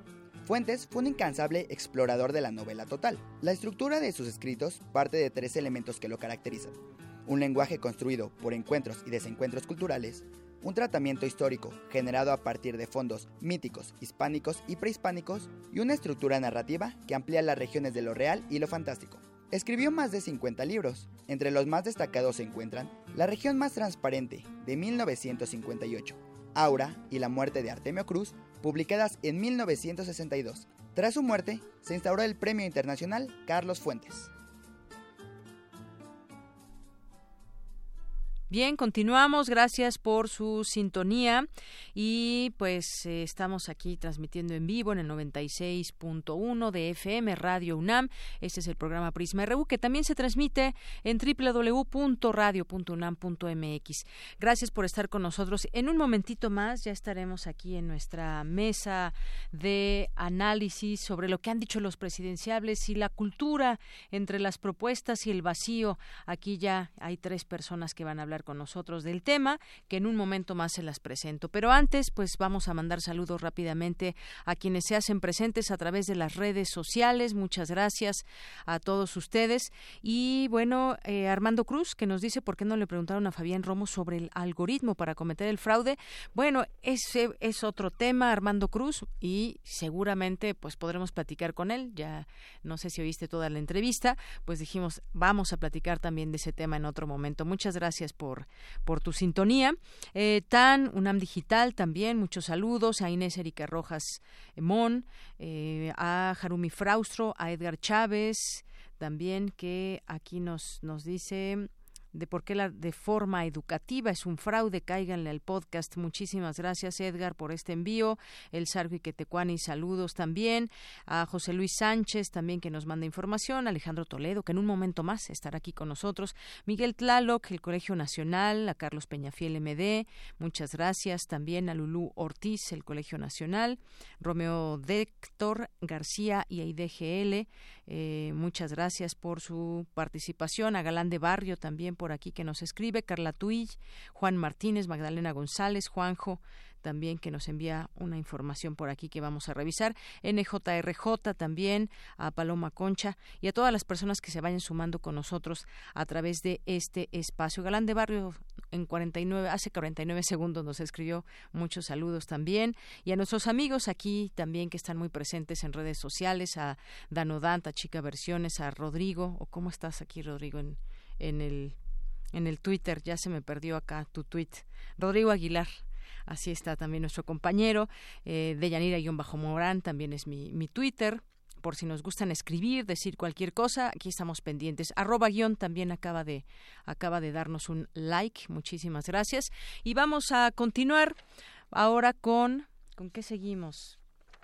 Vamos a seguir con Dulce García, que nos tiene información sobre las redes sociales, justamente hablando de este tema, además de los retos que el próximo proceso electoral plantea, una plataforma como la de voto informado de la UNAM debe competir con las producciones comerciales. Escuchemos a mi compañera Dulce García con estos detalles. Dulce. Deyanira, muy buenas tardes a ti el auditorio de Prisma RU. En el marco del seminario permanente sobre redes sociales que lleva a cabo la UNAM, Juan Carlos Méndez, Social Media Manager de Voto Informado, explicó que para que una plataforma como esta funcione es necesario hacer diversas pruebas, por ejemplo, pequeñas campañas con poco presupuesto previas al lanzamiento. Lo primero que nosotros queremos generar es tráfico. A mí me ha tocado ver que no es, es muy común que solamente se lancen campañas sin saber qué es lo que realmente tú quieres obtener de esa campaña. Es decir, quieres mensajes, quieres interacciones, quieres tráfico hacia tu sitio web, quieres brand awareness, quieres este reconocimiento de marca, ¿qué es lo que quieres? Eso es lo primero que uno debe de, tener bien en claro al momento de que se hace campaña. No nada más es, ay, pues le vamos a meter dinero a Facebook y pues a ver Facebook este, qué, qué resultados nos da. No, es ver qué es lo que nosotros queremos obtener. Queremos obtener ventas, queremos obtener mensajes, queremos tener interacción o simplemente nada más queremos tener impresiones. Entonces es algo muy claro que se tiene que diseñar, no solamente desde el community manager, se tiene que eh, eh, plantear desde el content manager, así, aquel que crea el contenido y desde el social media manager que dice a ver cuánto presupuesto vamos a gastar para esta campaña, ¿no? Durante la cuarta sesión del seminario titulada Comunidades Estratégicas, Juan Carlos Méndez añadió que campañas como la de voto informado, además del reto de llegar a un público amplio, debe enfrentarse a la competencia de los contenidos comerciales como los de personajes famosos de la televisión. Desgraciadamente es algo que a nosotros nos limita mucho por el tipo de información que nosotros vendemos y sin embargo el marketing comercial lo utiliza de manera muy muy efectiva entonces, por ejemplo, nada más les pregunto, ¿cuántos memes han visto ahorita de lo que pasó en Netflix con, la serie de Luis Miguel? Que muchas marcas ya se están trepando a ello. Y si no se están trepando a ello hoy, pues lo están haciendo mal. Porque de verdad el, el content y el, este, el community manager deberían de haber visto la serie de Netflix o deberían de estar pensando y decir, a ver, ¿cómo vamos a vender el contenido? Para que la gente eh, eh, tenga interacción con nosotros, para que, para que nosotros tengamos reconocimiento de marca. Entonces, desgraciadamente, pues nosotros no podemos hacerlo, ¿no? Porque vender información electoral con Luis Miguel, pues sí está, está complicado, ¿no? Es el reporte de Yanira. Muy buenas tardes. Gracias, gracias, Dulce. Vamos ahora con mi compañera Vicky Sánchez, que nos tiene información sobre los diálogo, diálogo por la reforma cultural que se llevó a cabo el día de ayer y que justamente esta información nos va a servir para introducir a nuestra mesa de análisis sobre el tema de la cultura y las propuestas que pues que deben de tomar en cuenta los candidatos. Eh, vamos contigo, Vicky Alejandra Fraustro, Raúl Padilla, Consuelo Sáizar y Beatriz Paredes, voceros culturales de los candidatos a la presidencia, dialogaron en torno a la reforma cultural en el Centro Cultural Roberto Cantoral y pues bueno, mi compañera Virginia Sánchez nos tiene toda la información. Adelante, Vicky. Hola, ¿qué tal, Deyanira? Muy buenas tardes a ti y al apreciable auditorio de Prisma RU. A partir de la presentación del libro Es la reforma cultural presidente, propuestas para el sexenio 2018-2024 y su difusión entre los miembros del sector cultural, se organizó el evento Diálogo por la Reforma Cultural, donde los representantes de cada uno de los candidatos presidenciales habló sobre el proyecto que al respecto han presentado en sus plataformas. Eduardo Cruz Vázquez, coautor del libro y moderador del evento, señaló la importancia de hablar de la cultura, uno de los grandes pilares de desarrollo de nuestro país. El diálogo estuvo dividido en cinco bloques. Posicionamiento general, viabilidad de una reforma cultural en México, propuestas y compromisos en el ámbito de la gobernanza cultural, propuestas y compromisos en el ámbito de las organizaciones de la sociedad civil y de la ciudadanía cultural, y propuestas y compromisos en el ámbito de la economía cultural. Escuchemos a Alejandra Fraustro, representante de Juntos Haremos Historia, quien señaló que la cultura como derecho humano en nuestro país no se ha cumplido a cabalidad. Para el proyecto de Andrés Manuel, la cultura es uno de los ejes transformadores de la realidad. El Ejecutivo debe de ser un facilitador del proceso creativo. Es importantísimo redistribuir la riqueza cultural que tenemos. La reforma cultural ya comenzó. Estamos heredando una Secretaría de Cultura, que puede ser una Secretaría de las Culturas, por supuesto. Ya estamos como un sector independiente y hablando de tú a tú con todas las áreas del gobierno. Nosotros hemos planteado y está también ya aprobado por el candidato la reinserción del FONART y tendríamos que hacerlo de la mano de una política de defensa a los derechos de autor de lo individual a lo colectivo. Para nosotros es importante impulsar la creación de escuelas taller en los municipios donde hay patrimonio dañado para que de la mano del INA se capaciten a las comunidades para que sean parte de la reconstrucción de su propio patrimonio. Para nosotros es importante generar consejos regionales, incluyentes, transdisciplinarios, en tanto, Raúl Padilla, por México al Frente, manifestó su interés por impulsar todo tipo de expresiones culturales, como las denominadas alternativas y aquellas que no han sido reconocidas como el diseño y la gastronomía. Asimismo, enfatizó la necesidad de descentralizar la cultura en nuestro país. Me parece importante decirles que el proyecto cultural de la coalición por México al frente parte de reconocer que nuestra nación es cada vez más diversa. Por ello, en primer término, además de pretender una profunda reforma de las instituciones y programas del sector cultural, nosotros planteamos transformar la actual Secretaría de Cultura en una Secretaría de las culturas. La reforma al sector cultural es indispensable, diría yo, impostergable. Yo hablaría que para ser viable esta reforma es un tema fundamentalmente de voluntad política, para sobre todo incidir en tres rubros. Presupuesto, reingeniería del sector cultural y reforma a nuestro sistema educativo, particularmente en lo que corresponde a educación artística. Se trata de hacer una verdadera reestructuración del sector cultural para, en principio, desburocratizar y sobre todo reducir las áreas administrativas. Por su parte, Beatriz Paredes, de Todos por México, dijo que la reforma educativa va de la mano de una reforma cultural. Es nuestra convicción que la política cultural de los gobiernos debe ser una política de Estado, que debe consolidar instituciones, debe consolidar eventos, debe consolidar procesos y alentar la participación de la sociedad civil. El planteamiento de nuestro candidato tiene los siguientes principios rectores. La política cultural es incluyente, participativa y reafirma la pluriculturalidad.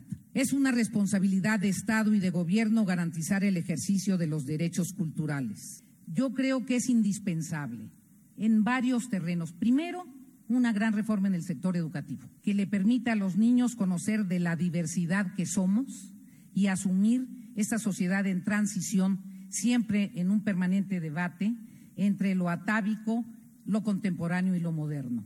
Segundo, una gran reforma en la inversión en cultura, tanto inversión pública como inversión privada.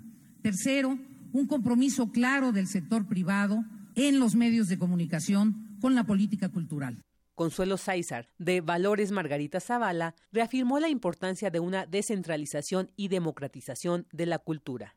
Todo proyecto de nación debe de estar basado en un proyecto de cultura. Margarita Zavala distingue una política cultural de Estado que incluye las acciones de los distintos niveles de gobierno y las iniciativas de la sociedad civil de las responsabilidades exclusivas del Ejecutivo Federal. México necesita una política cultural de Estado que articule esos múltiples esfuerzos donde prevalezcan los principios de descentralización y democratización de las acciones culturales, de libertad, de pensamiento y creación. Quiero decir que respecto a la responsabilidad del Ejecutivo Federal, la propuesta cultural de Margarita Zavala está articulada en tres ejes. Primero, financiamiento, promoción y distribución. Un presupuesto del 1% del gasto anual del gobierno. Dos, patrimonio, diseño institucional e infraestructura. Tres, educación artística y capacitación. Cabe señalar que todas y todos en general también señalaron la importancia de defender los derechos de los trabajadores de las instituciones culturales. Hasta aquí el reporte. Buenas tardes. Gracias, gracias Vicky por esta información y pues entremos a esta mesa de análisis, de debate, qué se necesita saber y qué necesitan saber los candidatos para tener un plan muy claro con respecto a la cultura. Y para ello me acompañan el día de hoy aquí en Radio UNAM en Prisma RU, Marta Debra Turok Wallace. Ella es antropóloga, es curadora de la colección de arte popular del, del Museo Franz Meyer. Ella es también considerada la especialista en textiles tradicionales mexicanos más importante de nuestro país. Bienvenida, Marta. Mucho gusto, Deyanira. y bueno, también tenemos aquí a Víctor Ugalde, que es guionista, director, ensayista e investigador cinematográfico. Cursó el seminario de guion cinematográfico en la Facultad de Filosofía y Letras de la UNAM y el de Historia y Crítica de Cine, auspiciado por la Filmoteca de la UNAM. Víctor, bienvenido. Gracias. Es nomás para que vean que sí estudié. Muy bien, que eres una voz autorizada para hablar de estos temas. Y Francisco Moreno, editor, gestor cultural, tiene estudios en lengua y literatura hispanoamericana y en artes visuales fundó el sello Editarte Publicaciones, casa editorial que se perfila como la primera especializada en gestión cultural y política cultural.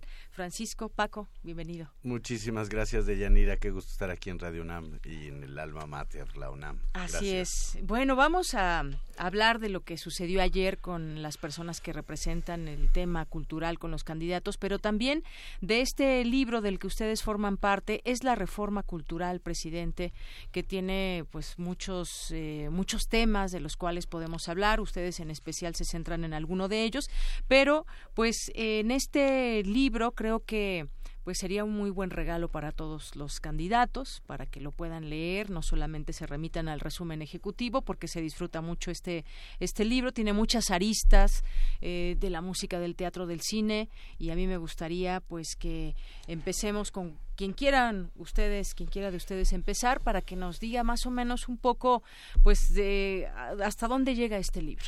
Gracias, Deyanira. Sí me, me atrevo a hacerte, a darte respuesta al respecto como editor eh, coautor también del libro. Eh, brevemente, el resultado, el, libro fue resultado de una invitación a expertos, a especialistas, periodistas, académicos, investigadores, a que abordáramos la, situación que vive actualmente eh, en diversos ámbitos de la cultura.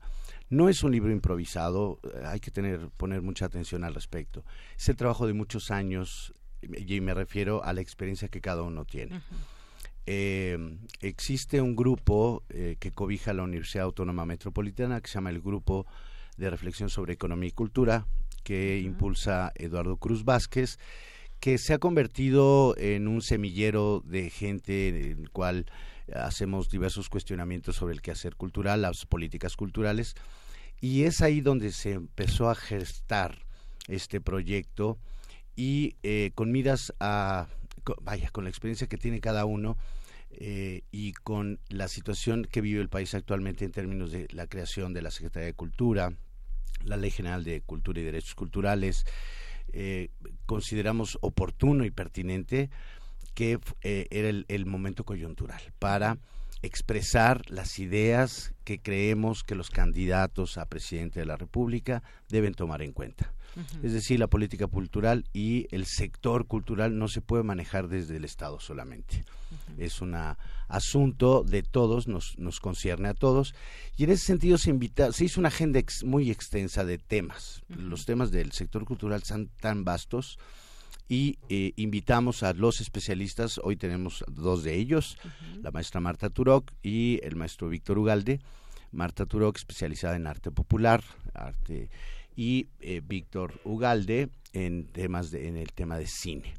Y como ellos dos, invitamos a otros, eh, reunimos 39 autores en los que está Néstor García Canclini, Eduardo Nibón, Alberto Ruiz Sánchez, Ricardo Fuentes, Sisi Montilla, eh, en fin, Raúl Ávila sobre derechos culturales, José Franco, José Franco eh, Pe- eh, Pepe Garza de la Universidad Autónoma de Nuevo León, eh, Horacio Franco, en fin, eh, cada uno, la idea es que abordaran el tema de su especializa- especialidad de una manera muy sucinta.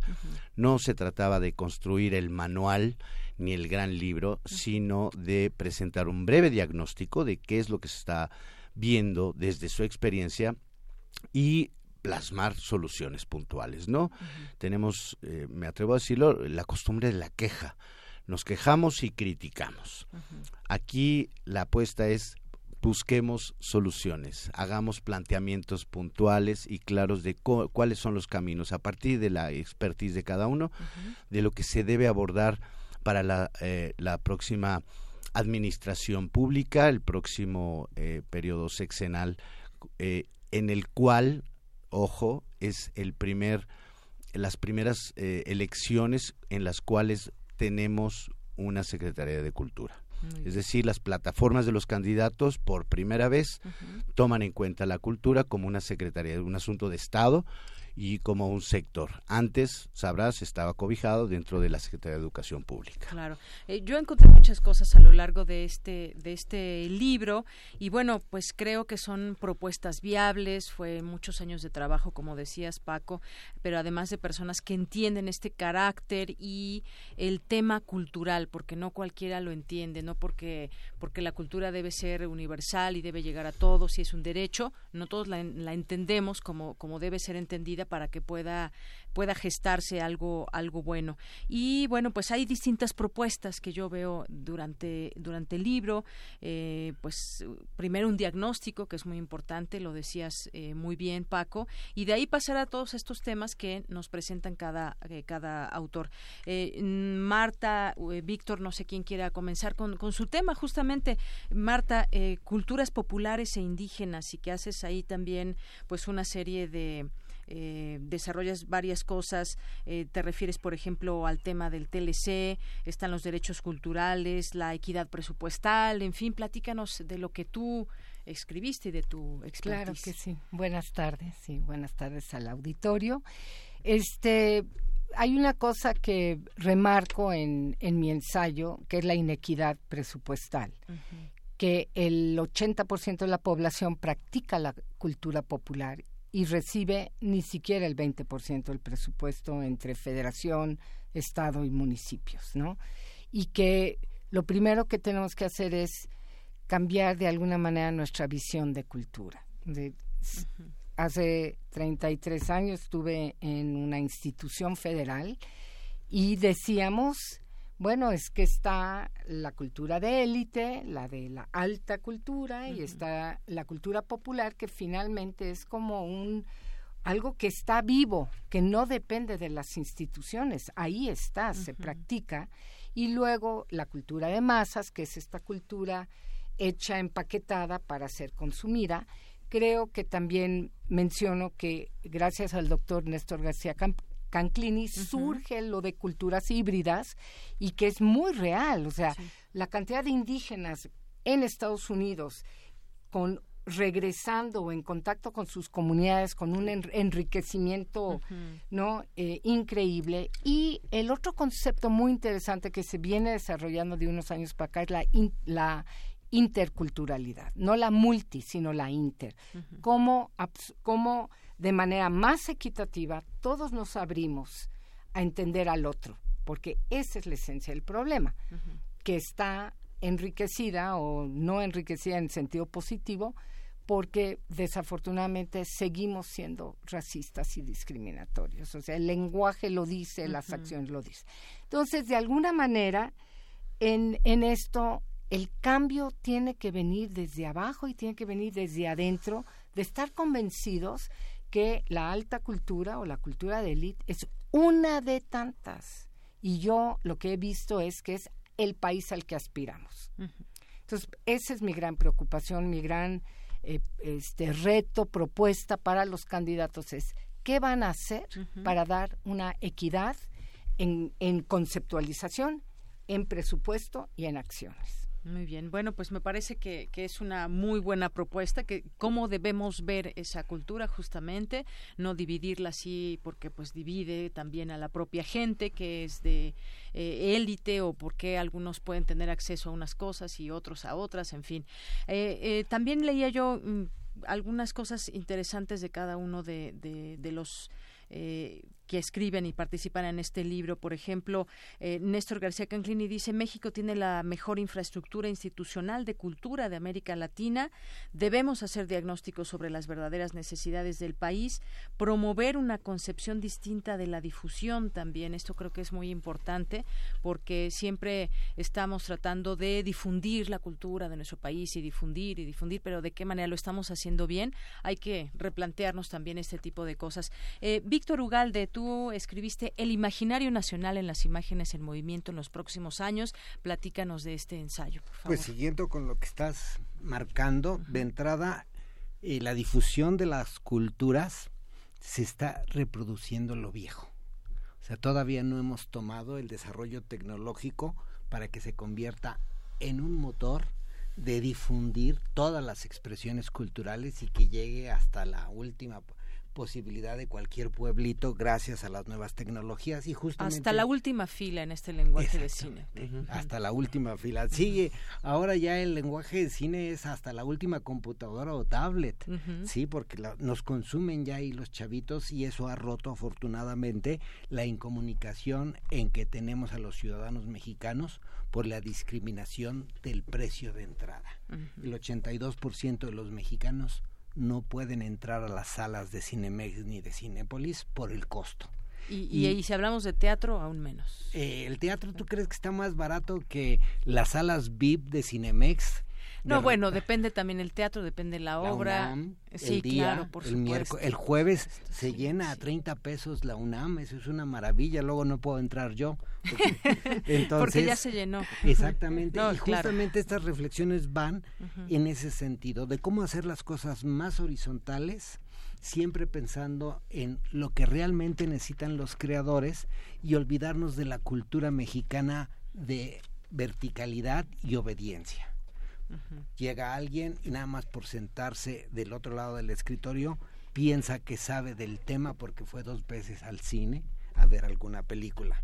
Y las necesidades de los creadores y las necesidades de los públicos son bien diferentes. Entonces, gran parte de, de esas reflexiones, la suma de los 39 autores, es mostrar que hay otro tipo de posibles políticas públicas que pueden tener más impacto con los mismos recursos. Este sexenio nos ha castigado terriblemente, uh -huh. la caída ha sido de el 45-50% de los presupuestos, pero en términos reales, cuando pones la inflación, el, la caída es del 65-70%. Uh -huh. Entonces, si gana MID, por ejemplo, pues sería la continuidad de ese debacle financiero y sería terrible porque uh -huh. pues podemos llegar a lo que hizo Cedillo Cedillo tuvo tres años en el que nada más se producían siete películas, nueve películas, doce películas, y hoy en un año estamos haciendo 176 plurales. Uh -huh. Las, el desarrollo de la tecnología ha hecho que todos puedan expresarse a través de un telefonito, un iPad, y hacer una expresión audiovisual. Sí. Entonces, todas esas cosas es lo que tenemos que repensar y esto fue lo bonito del libro porque uh -huh. logró establecer este puente de comunicación con los representantes de cultura. Entonces decirles, antes de que entres ya tienes que llevar propuestas culturales para que a partir del mes de septiembre que entre a los diputados y senadores ya sepan que tienen que tener un pensamiento uh -huh. sobre cómo se va a distribuir el presupuesto de cultura, ¿sí? Uh -huh. Porque de repente llegaban y si había uno, en, este, en muchos años fue Gamboa, que decía, se tiene que hacer así en lo que ustedes se capacitan. Y es un año perdido. Lo que queremos es que la mayoría de los aspirantes a la presidencia, sus diputados, sus senadores, lleguen ya escuchando, ya conociendo, y creo que eso ha sido muy bonito porque este mandaron el libro y los que se presentaron al diálogo del eh, ya lo traían leído. Uh -huh. Y Qué yo, bueno. Todos mis, todos mis regalos de Navidad fue regalar el libro sí. a los suspirantes, porque ahora hay diputados y senadores que van a repetir. A mí nunca me ha gustado la reelección, pero ya uh -huh. está en, aprobada. Y les mandas el librito y dices, ¿tuviste tres años? no lo hiciste mal, pero tampoco lo hiciste bien. Y entonces yo creo que son muy generosos los autores porque todos dijeron, por aquí puede haber posibilidades. Es cuestión de voluntad política y sensibilidad.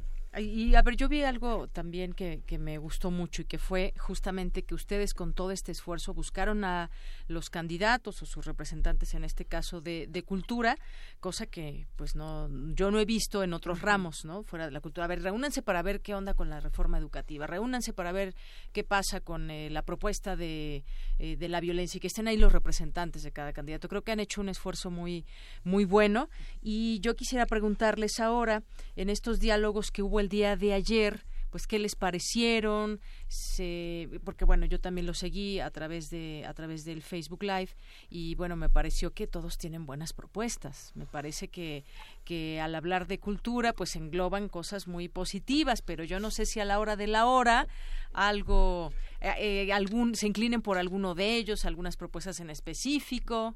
A ver, cuéntenme. Aquí lo más y no se hagan señas. Tú escuchaste a todos y parece que todos están muy interesados en apoyar la cultura. Pero tienes que acordarte como ciudadano crítico qué han hecho ellos cuando han estado al frente del Claro, el discurso es muy bonito. ¿eh? Entonces tú di, ¿qué hizo Alejandra en, culturas populares? Y luego volteas y dices, ¿qué ha hecho Raúl como virrey del estado de Jalisco con la FIL y con la, de Guadalajara? Y después dices, ¿qué hizo la César cuando estuvo seis años? Entonces yo empezaría por no creerle a la César. ¿Sí? Porque, porque violó la normatividad y tuvimos que mandarle unos Que es la representante de, eh, Margarita, Zavala. Sí se subieron los presupuestos como ella lo presumió, pero fue la oposición de la mano con este con algunos funcionarios del ejecutivo. Entonces, todo eso se tiene que tener para ver si les crees en lo que dicen.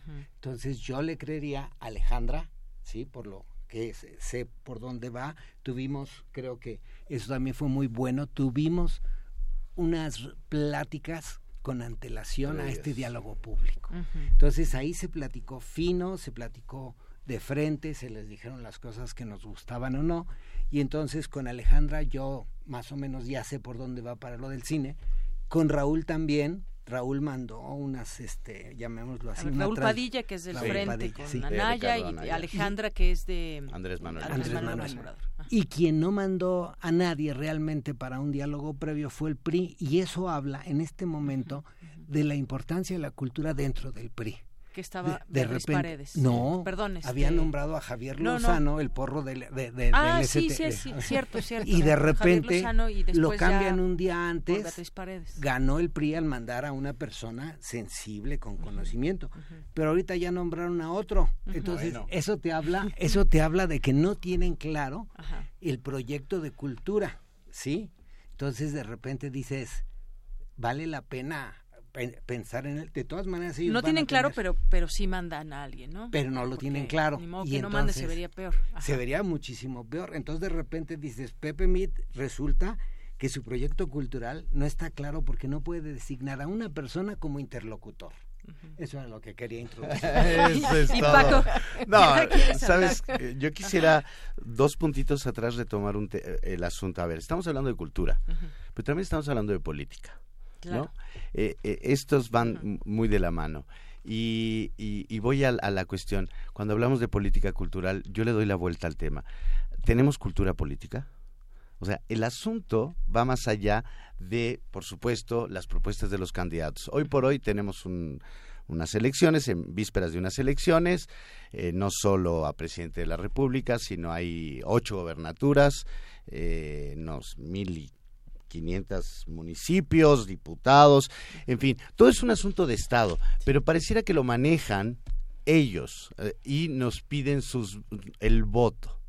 Y ahí hay, se vuelve un divorcio en esta situación, ¿en qué sentido?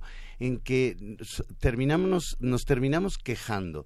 Yo estoy seguro que hay una apatía, yo veo una gran apatía que es, eh, por la ciudadanía que es inversamente proporcional a las quejas que se tienen, ¿no? Quejándonos, quejándonos. Entonces, eh, lo que quiero eh, enfatizar es que el esfuerzo que se ha hecho por este grupo de autores para levantar la voz es un grupo de ciudadanos. Es decir, no estamos desde una eh, posición política apoyando a ninguno de los candidatos. Estamos interviniendo y ejerciendo nuestros derechos ciudadanos para construir juntos lo que creemos que debe, por dónde debe conducirse el país, ¿no? Eh, Víctor Ugalde, muy puntual, puede tener su opinión muy, muy precisa en relación al posicionamiento de cada uno. El ejercicio que tuvimos el día de ayer en el Centro Cultural Roberto Cantoral es, me atrevo a decirlo, eh, eh, un evento sin precedentes. O sea, nunca habíamos tenido este diálogo con quienes nos piden el voto. O sea, son buenísimos para acercarse, convencernos, echarnos el discurso, hablar bonito, hasta comprometerse, pero después no sucede en gran medida parte de lo que están planteando. ¿Qué es lo que quiero eh, eh, impulsar? Que haya una mayor participación crítica de los ciudadanos. Lamentablemente las redes sociales se prestan mucho al anonimato porque hay un fulanito que se llama Juan Pérez o como sea y se avienta un choro y un discurso en contra y despotrique y dice y los creadores y demás. A ver, hagamos, seamos más propositivos. ¿Por qué no? A ver, compre el libro, apuesta por un, una, presenta un proyecto. ¿Qué piensas tú de la educación artística? ¿Cuál es la productividad de los investigadores del IMBA? Este, ¿Cómo está funciona o no el Centro Nacional de las Artes? ¿Qué pasa con las casas de cultura? Por ejemplo, tantos temas que tenemos. Entonces, eh, lo que hicimos ayer va en el sentido del, del propósito del libro. El título es ¿Es la reforma cultural presidente? ¿O es cultural la reforma? Y reforma no en los términos en los que se ha venido practicando en el sexenio actual, que es el sexenio de las reformas y todo eso.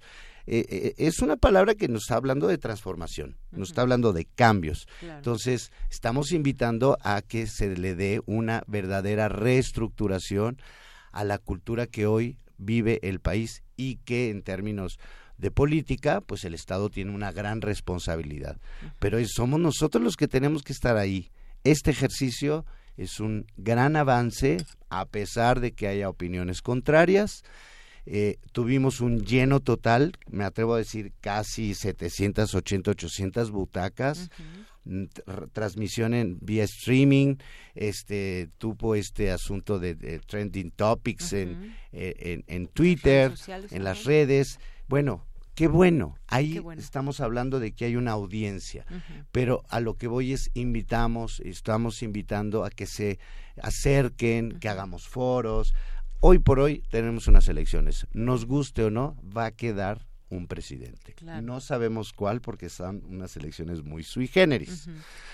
Pero ya que tengamos un presidente y que nombre un gabinete, todavía van a faltar cinco meses o seis para que tome posesión. Pues sí, aprovecho para decirle a nuestro auditorio que este libro lo puede disfrutar mucho y se queda con un buen sabor de boca porque las propuestas vienen de gente que conoce. Es la reforma cultural, presidente, es el libro.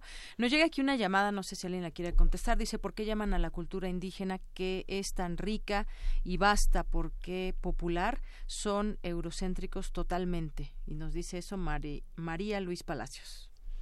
Yo creo que es lo idóneo sería que pudiéramos decir en un solo renglón, nombrar a los 56 etnias reconocidas y los 300 idiomas. Desafortunadamente necesitamos un término que englobe y no ha habido una buena discusión. Autóctonos, originarios, sí, hay términos pues sí necesitamos uno que englobe y que esté de alguna manera consensuado. También quiero decir que eurocéntrico no creo, porque justamente esto vino, toda esta conceptualización y de alguna manera una contraposición fue decir, la cultura popular e indígena tiene sus propios criterios y sus propias maneras de practicar su cultura. No es solamente la válida la que aspira el mayor, la mayor cantidad del país. Yo quiero este, también agregar que como autores fuimos invitados sin pago. Esto fue voluntario. Entonces lo hicimos porque queríamos compartir, poder analizar, tomar un momento para hacer un análisis y hacer propuestas. Y en la presenta una de las presentaciones de los libros, una de las palabras que salió al final entre todos fue transversalidad.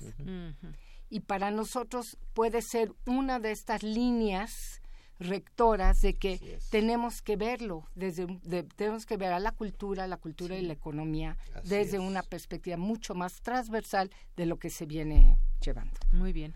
Eh, y abundando con la, la, radio escucha, es, le recomiendo que vaya a ver la película Sueño en otro idioma, que habla sobre la extinción de uno de los lenguajes, idiomas mexicanos, es una metáfora, pero existe, está pasando con los quiliguas, está pasando con varias etnias ahorita. Y justamente copiando de las etnias, yo lo vi así cuando me invitaron, es tequio, ¿sí? Lo importante es trabajar para la comunidad y trabajar en el beneficio de todos, ¿no?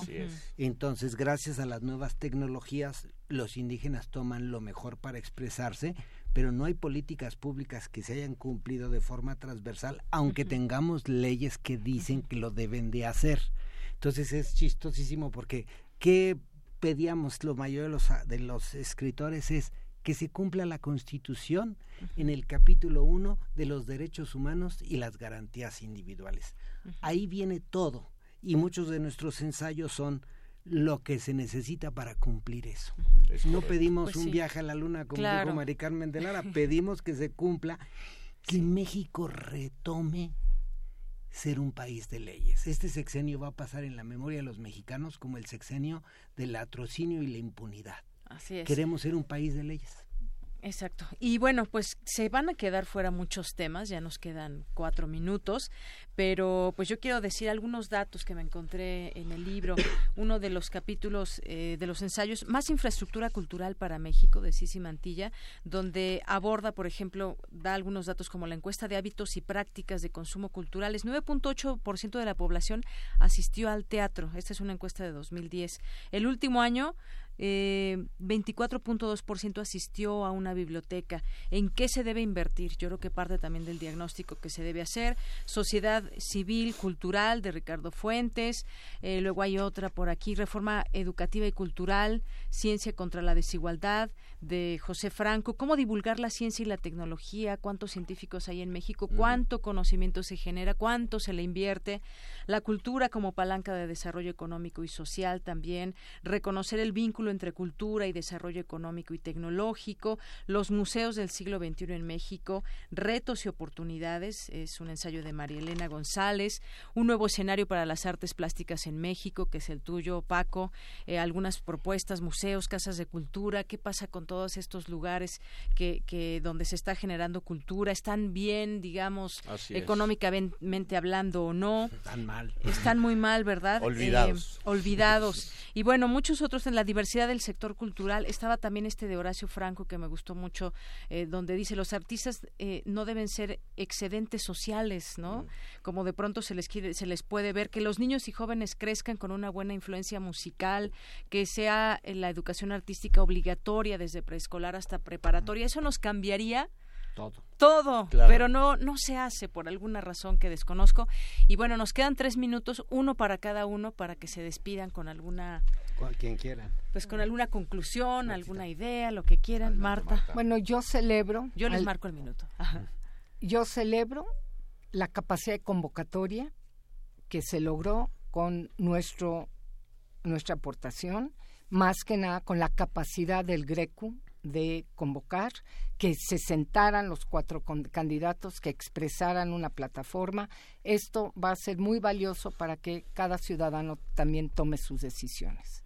Muchas gracias, Marta. Pues yo también aplaudo la iniciativa y el, e, el eco que ha tenido porque nos permite pensarnos horizontalmente y que nadie nos venga a decir qué necesitamos. Queremos las comunidades de los creadores decir, nosotros sí sabemos qué necesitamos y podemos hacerlo mejor, pero nos tienes que escuchar y para escuchar es mejor que te capacites con esos 39 ensayos y después te invitamos a un microcurso de especialidad. Entonces, estamos abiertos para que vengan los futuros senadores, los futuros presidentes municipales que también tienen sus pequeñas casitas de cultura que desperdician recursos. Muy bien, gracias Víctor Paco. Gracias. Eh, Deyanira, muchas gracias. Eh, pues eh, agradecerte la invitación. En verdad, eh, eh, quiero decirle a la audiencia, este libro se presentó por primera vez el 3 de diciembre de 2017. Llevamos cinco meses trabajando. El libro es el inicio, no es el, la conclusión. Esto apenas comienza. La reunión de ayer realmente eh, que tuvimos con los representantes de cultura es un importante logro. Pero vuelvo al tema. Esto no es solo de los políticos, tampoco solo de los especialistas.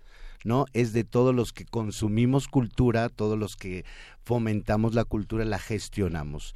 Yo como empresario cultural y, y, amante de las bellas artes, estoy muy de cerca siempre del universo de las artes plásticas y de los libros.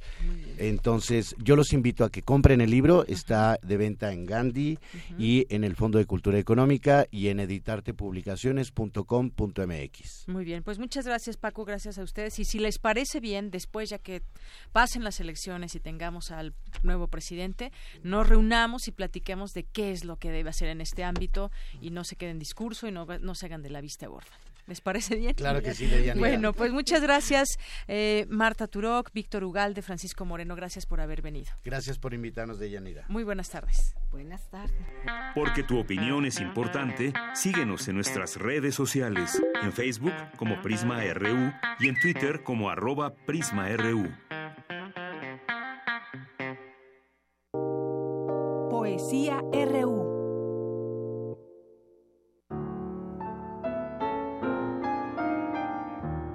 No aprendimos a amar en el jardín, sino en la calle.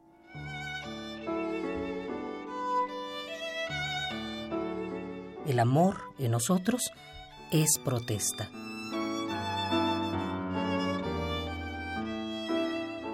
El tiempo me camina por las calles en tu nombre y algo me crece del tamaño de un tambor entre la carne.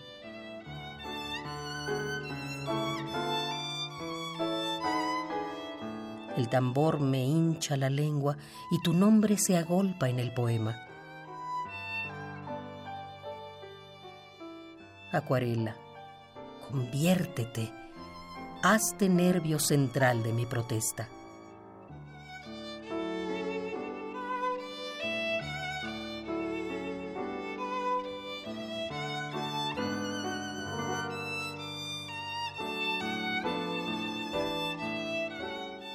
Alejandro Aura, tambor interno.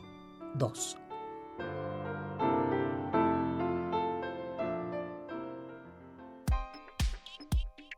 Colaboradores RU. Literatura. Bien, pues ya estamos ahora en esta sección de literatura. Nos acompaña en vivo, me da muchísimo gusto, Alejandro Toledo, ensayista, miembro del Sistema Nacional de Creadores de Arte. ¿Cómo estás, Alejandro? Muy bien, Deyanira, ¿cómo estás tú? Muy bien, además viene acompañado de Ana Laura. Ana Luisa. Ana Luisa, perdóname. Ana Luisa, que está por aquí calladita viendo aquí a su papá. Pues, ¿qué, ¿qué nos traes el día de hoy, Alejandro? Sí, este que, que quería hablar de Salvador Elizondo, ¿no? No, no, no sé si, bueno, traje muchos libros. Cuando hablo de libros me gusta traerlos para Sí. sentirlos, ¿no? Claro. es, este, no me gusta hablar así como en el vacío. Necesito la, la, la sensación del libro, de, de haberlo leído, de haberlo anotado. Y, eh, y estos libros son muy agradables porque son ediciones que se han hecho después de la, de la muerte de Salvador Elizondo y son obras realmente impresionantes en cuanto a trabajo editorial. ¿no? Así Ahí es. hay que agradecerle a Paulina Lavista que está eh, vigilando muy bien el, el legado que le dejó su, su marido, Sal- Salvador. Elizondo. Hace un- unos tres años hizo con el Colegio Nacional esta edición de Farabeuf, que es una caja roja hermosísima de Una muy bella edición. por claro. los 50 años de, la, de que apareció la, la novela. A ver, y pongan mucha atención porque tenemos un regalo justamente de, de el libro de los espejos Salvador Elizondo. Pongan mucha atención en lo que dice Alejandro. Les Y vamos a hacer este, una pregunta. Es, fue una edición de 50 Ajá. aniversario con un, un apartado gráfico im- impresionante. Después, con el Fondo de Cultura hizo los diarios, la- una edición, una selección. Elizondo escribía muchísimo. Y entonces dejó como 30, no, no- no recuerdo ahorita la cifra exacta, pero cuadernos donde, de diarios de, las que, de los que ella hizo una selección con el propósito, el proyecto a futuro de poder editarlos completos. ¿no? Tiene diarios y noctuarios y este, es todo un universo ahí de anotaciones personales que son muy interesantes. ¿no? Y este, y este año sacó con el Colegio Nacional también esta edición de, por los 30 años de la publicación de El Sinor, que es una novela corta de Salvador Elizondo, que es también una especie de una novela de iniciación recuerdos de cuando él era joven, eh, por razones de, de, una ruptura que hubo entre sus padres, lo enviaron a un colegio militar, naval militar, en, Elsinore, California. Y el libro toma ese nombre del, de este colegio, ¿no? aunque, el nombre nos remite a Shakespeare, en este caso tiene que ver con, con esa experiencia de haber estado tres o cuatro años en el colegio militar de Elsinore y su encuentro con un poco con, con lo femenino por una maestra que aparece en el relato que se llama la señorita Simpson y por haber visto también en esa época aquella película de Rita Hayworth que se llama Gina ¿no? entonces esa es parte como de un de, de una serie de anécdotas que, que concurren en este relato, que, que, lo hace una novela corta, deliciosa. Y la, y la edición es, es, espectacular, ilustrada por Nulia Meléndez Gámez y con un cuadernillo también de ilustraciones como ocurrió con la edición de, de Farabev, ¿no? Entonces, estas, estas ediciones son como de coleccionista, ¿no? además el Colegio Nacional supongo que por alguna cuestión de subsidio las este las vende muy baratas en las quizá andan por como los 200 pesos cuando una edición así digamos que si lo hiciera una editorial privada tendría que costar unos 400, 500 pesos, me imagino, ¿no? Entonces está esta edición por los 30 años de Elsinore, que es la tercera novela de, de Salvador Elizondo. La primera fue, fue Farabeuf. Eh, la segunda me guardo el nombre para que le preguntemos a, alguien que se quiera ganar el, el libro, cuál sería. Y este y el otro libro que, que, acaba de aparecer es esta colección de textos sobre cine que se llama Luquino Visconti y otros textos sobre cine de Salvador Elizondo el primer, la primera plaqueta que publicó Elizondo fue en la UNAM y era una monografía sobre Visconti, que aquí aparece como, como apertura de este libro con otras con otros textos que fueron rescatados, por ejemplo, sus notas que estaban inéditas sobre Einstein y su teoría del, montaje. Un poco lo que uno descubre en, esta, en este libro es que el, el impulso cinematográfico finalmente se concreta en una novela que puede ser que puede tener esas influencias del cine del montaje eh, de Einstein e en Visconti un poco esta idea de la muerte unida al, al, erotismo que también viene de Bataille. Pero eh, lo, primero que hace Elizondo es intentar ser cineasta. Él era hijo de un productor el, el dueño de la empresa Clasa también de nombre Salvador Elizondo Pani, se llamaba su, su padre. Entonces se, se, educó en, los estudios Clasa, conoció a muchas actrices, a muchos actores e intentó ser cineasta, ¿no? Y de ahí su, incluso estudió cine, me parece que en, que en, Francia, ¿no? Entonces este, este libro eh, recupera un poco esta, eh, su interés por el cine y uno al leerlo se da cuenta de que eh, construyó una narrativa cinematográfica, digamos, que se puede. Incluso me, llama la atención un texto que yo no conocía porque yo cuando los 50 años de Farabev yo lo relacionaba con el año pasado en Marienbad, aquella película de, de Alain Resnais. Y aquí él cuenta el día en que vio la película en, en aquel cineclub que tenía creo que el IFAL y este y lo vieron, lo vieron juntos él y Carlos Monsiváis y al terminar la, la, proyección los dos pensaron en eh, aquel experimento con el tiempo de, de, de, Dune como, como algo equivalente a lo que acababan de ver, ¿no? Entonces es, es interesante asomarse a este, a este libro en cuanto a influencia que pudo tener en su literatura, ¿no? Entonces, tanto este libro como él, sino que es una novela de, yo, yo la comparo un poco con las batallas en el desierto de, de José Emilio Pacheco. es, es, un libro que, de, iniciación, de, de, adolescencia, de esto que en alemán le llaman el Bildungsroman, una novela de aprendizaje que, que, es deliciosa, que además está escrita en, un, en español y en inglés, porque ocurre en California, con una mezcla muy interesante de este, lingüística, ¿no? como ejercicio experimental. Muy bien. Bueno, pues Muchas gracias por hablarnos de Salvador Elizondo. Creo que como tú bien dices, nos ilustra mucho el que pues poder tener estos estos libros y sobre todo que nos platiques de su obra y pues este regalo esperemos que alguien se lo lleve el día de hoy. Alguien que nos, diga, el, título de la segunda novela de Salvador Elizondo. Muy bien. la, primera es muy conocida, es uh la crónica de un instante. Que nos diga el nombre de la segunda novela de Salvador Elizondo. y la tercera es él, sino que es como con, con, con, lo que cierra su, digamos, su, su, paisaje narrativo, ¿no? Así es. Y bueno, pues el teléfono al que nos deben llamar es el 5536 4339. Y con esto llegamos al final de esta emisión. Alejandro, muchas gracias por venir. Gracias, también a Ana Luisa que nos acompaña en este día. Y pues nos despedimos. Gracias a todo el equipo que asistió hoy aquí a este programa.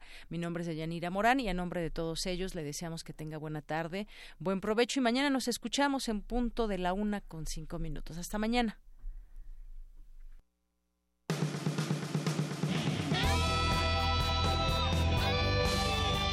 Prisma RU. Relatamos al mundo.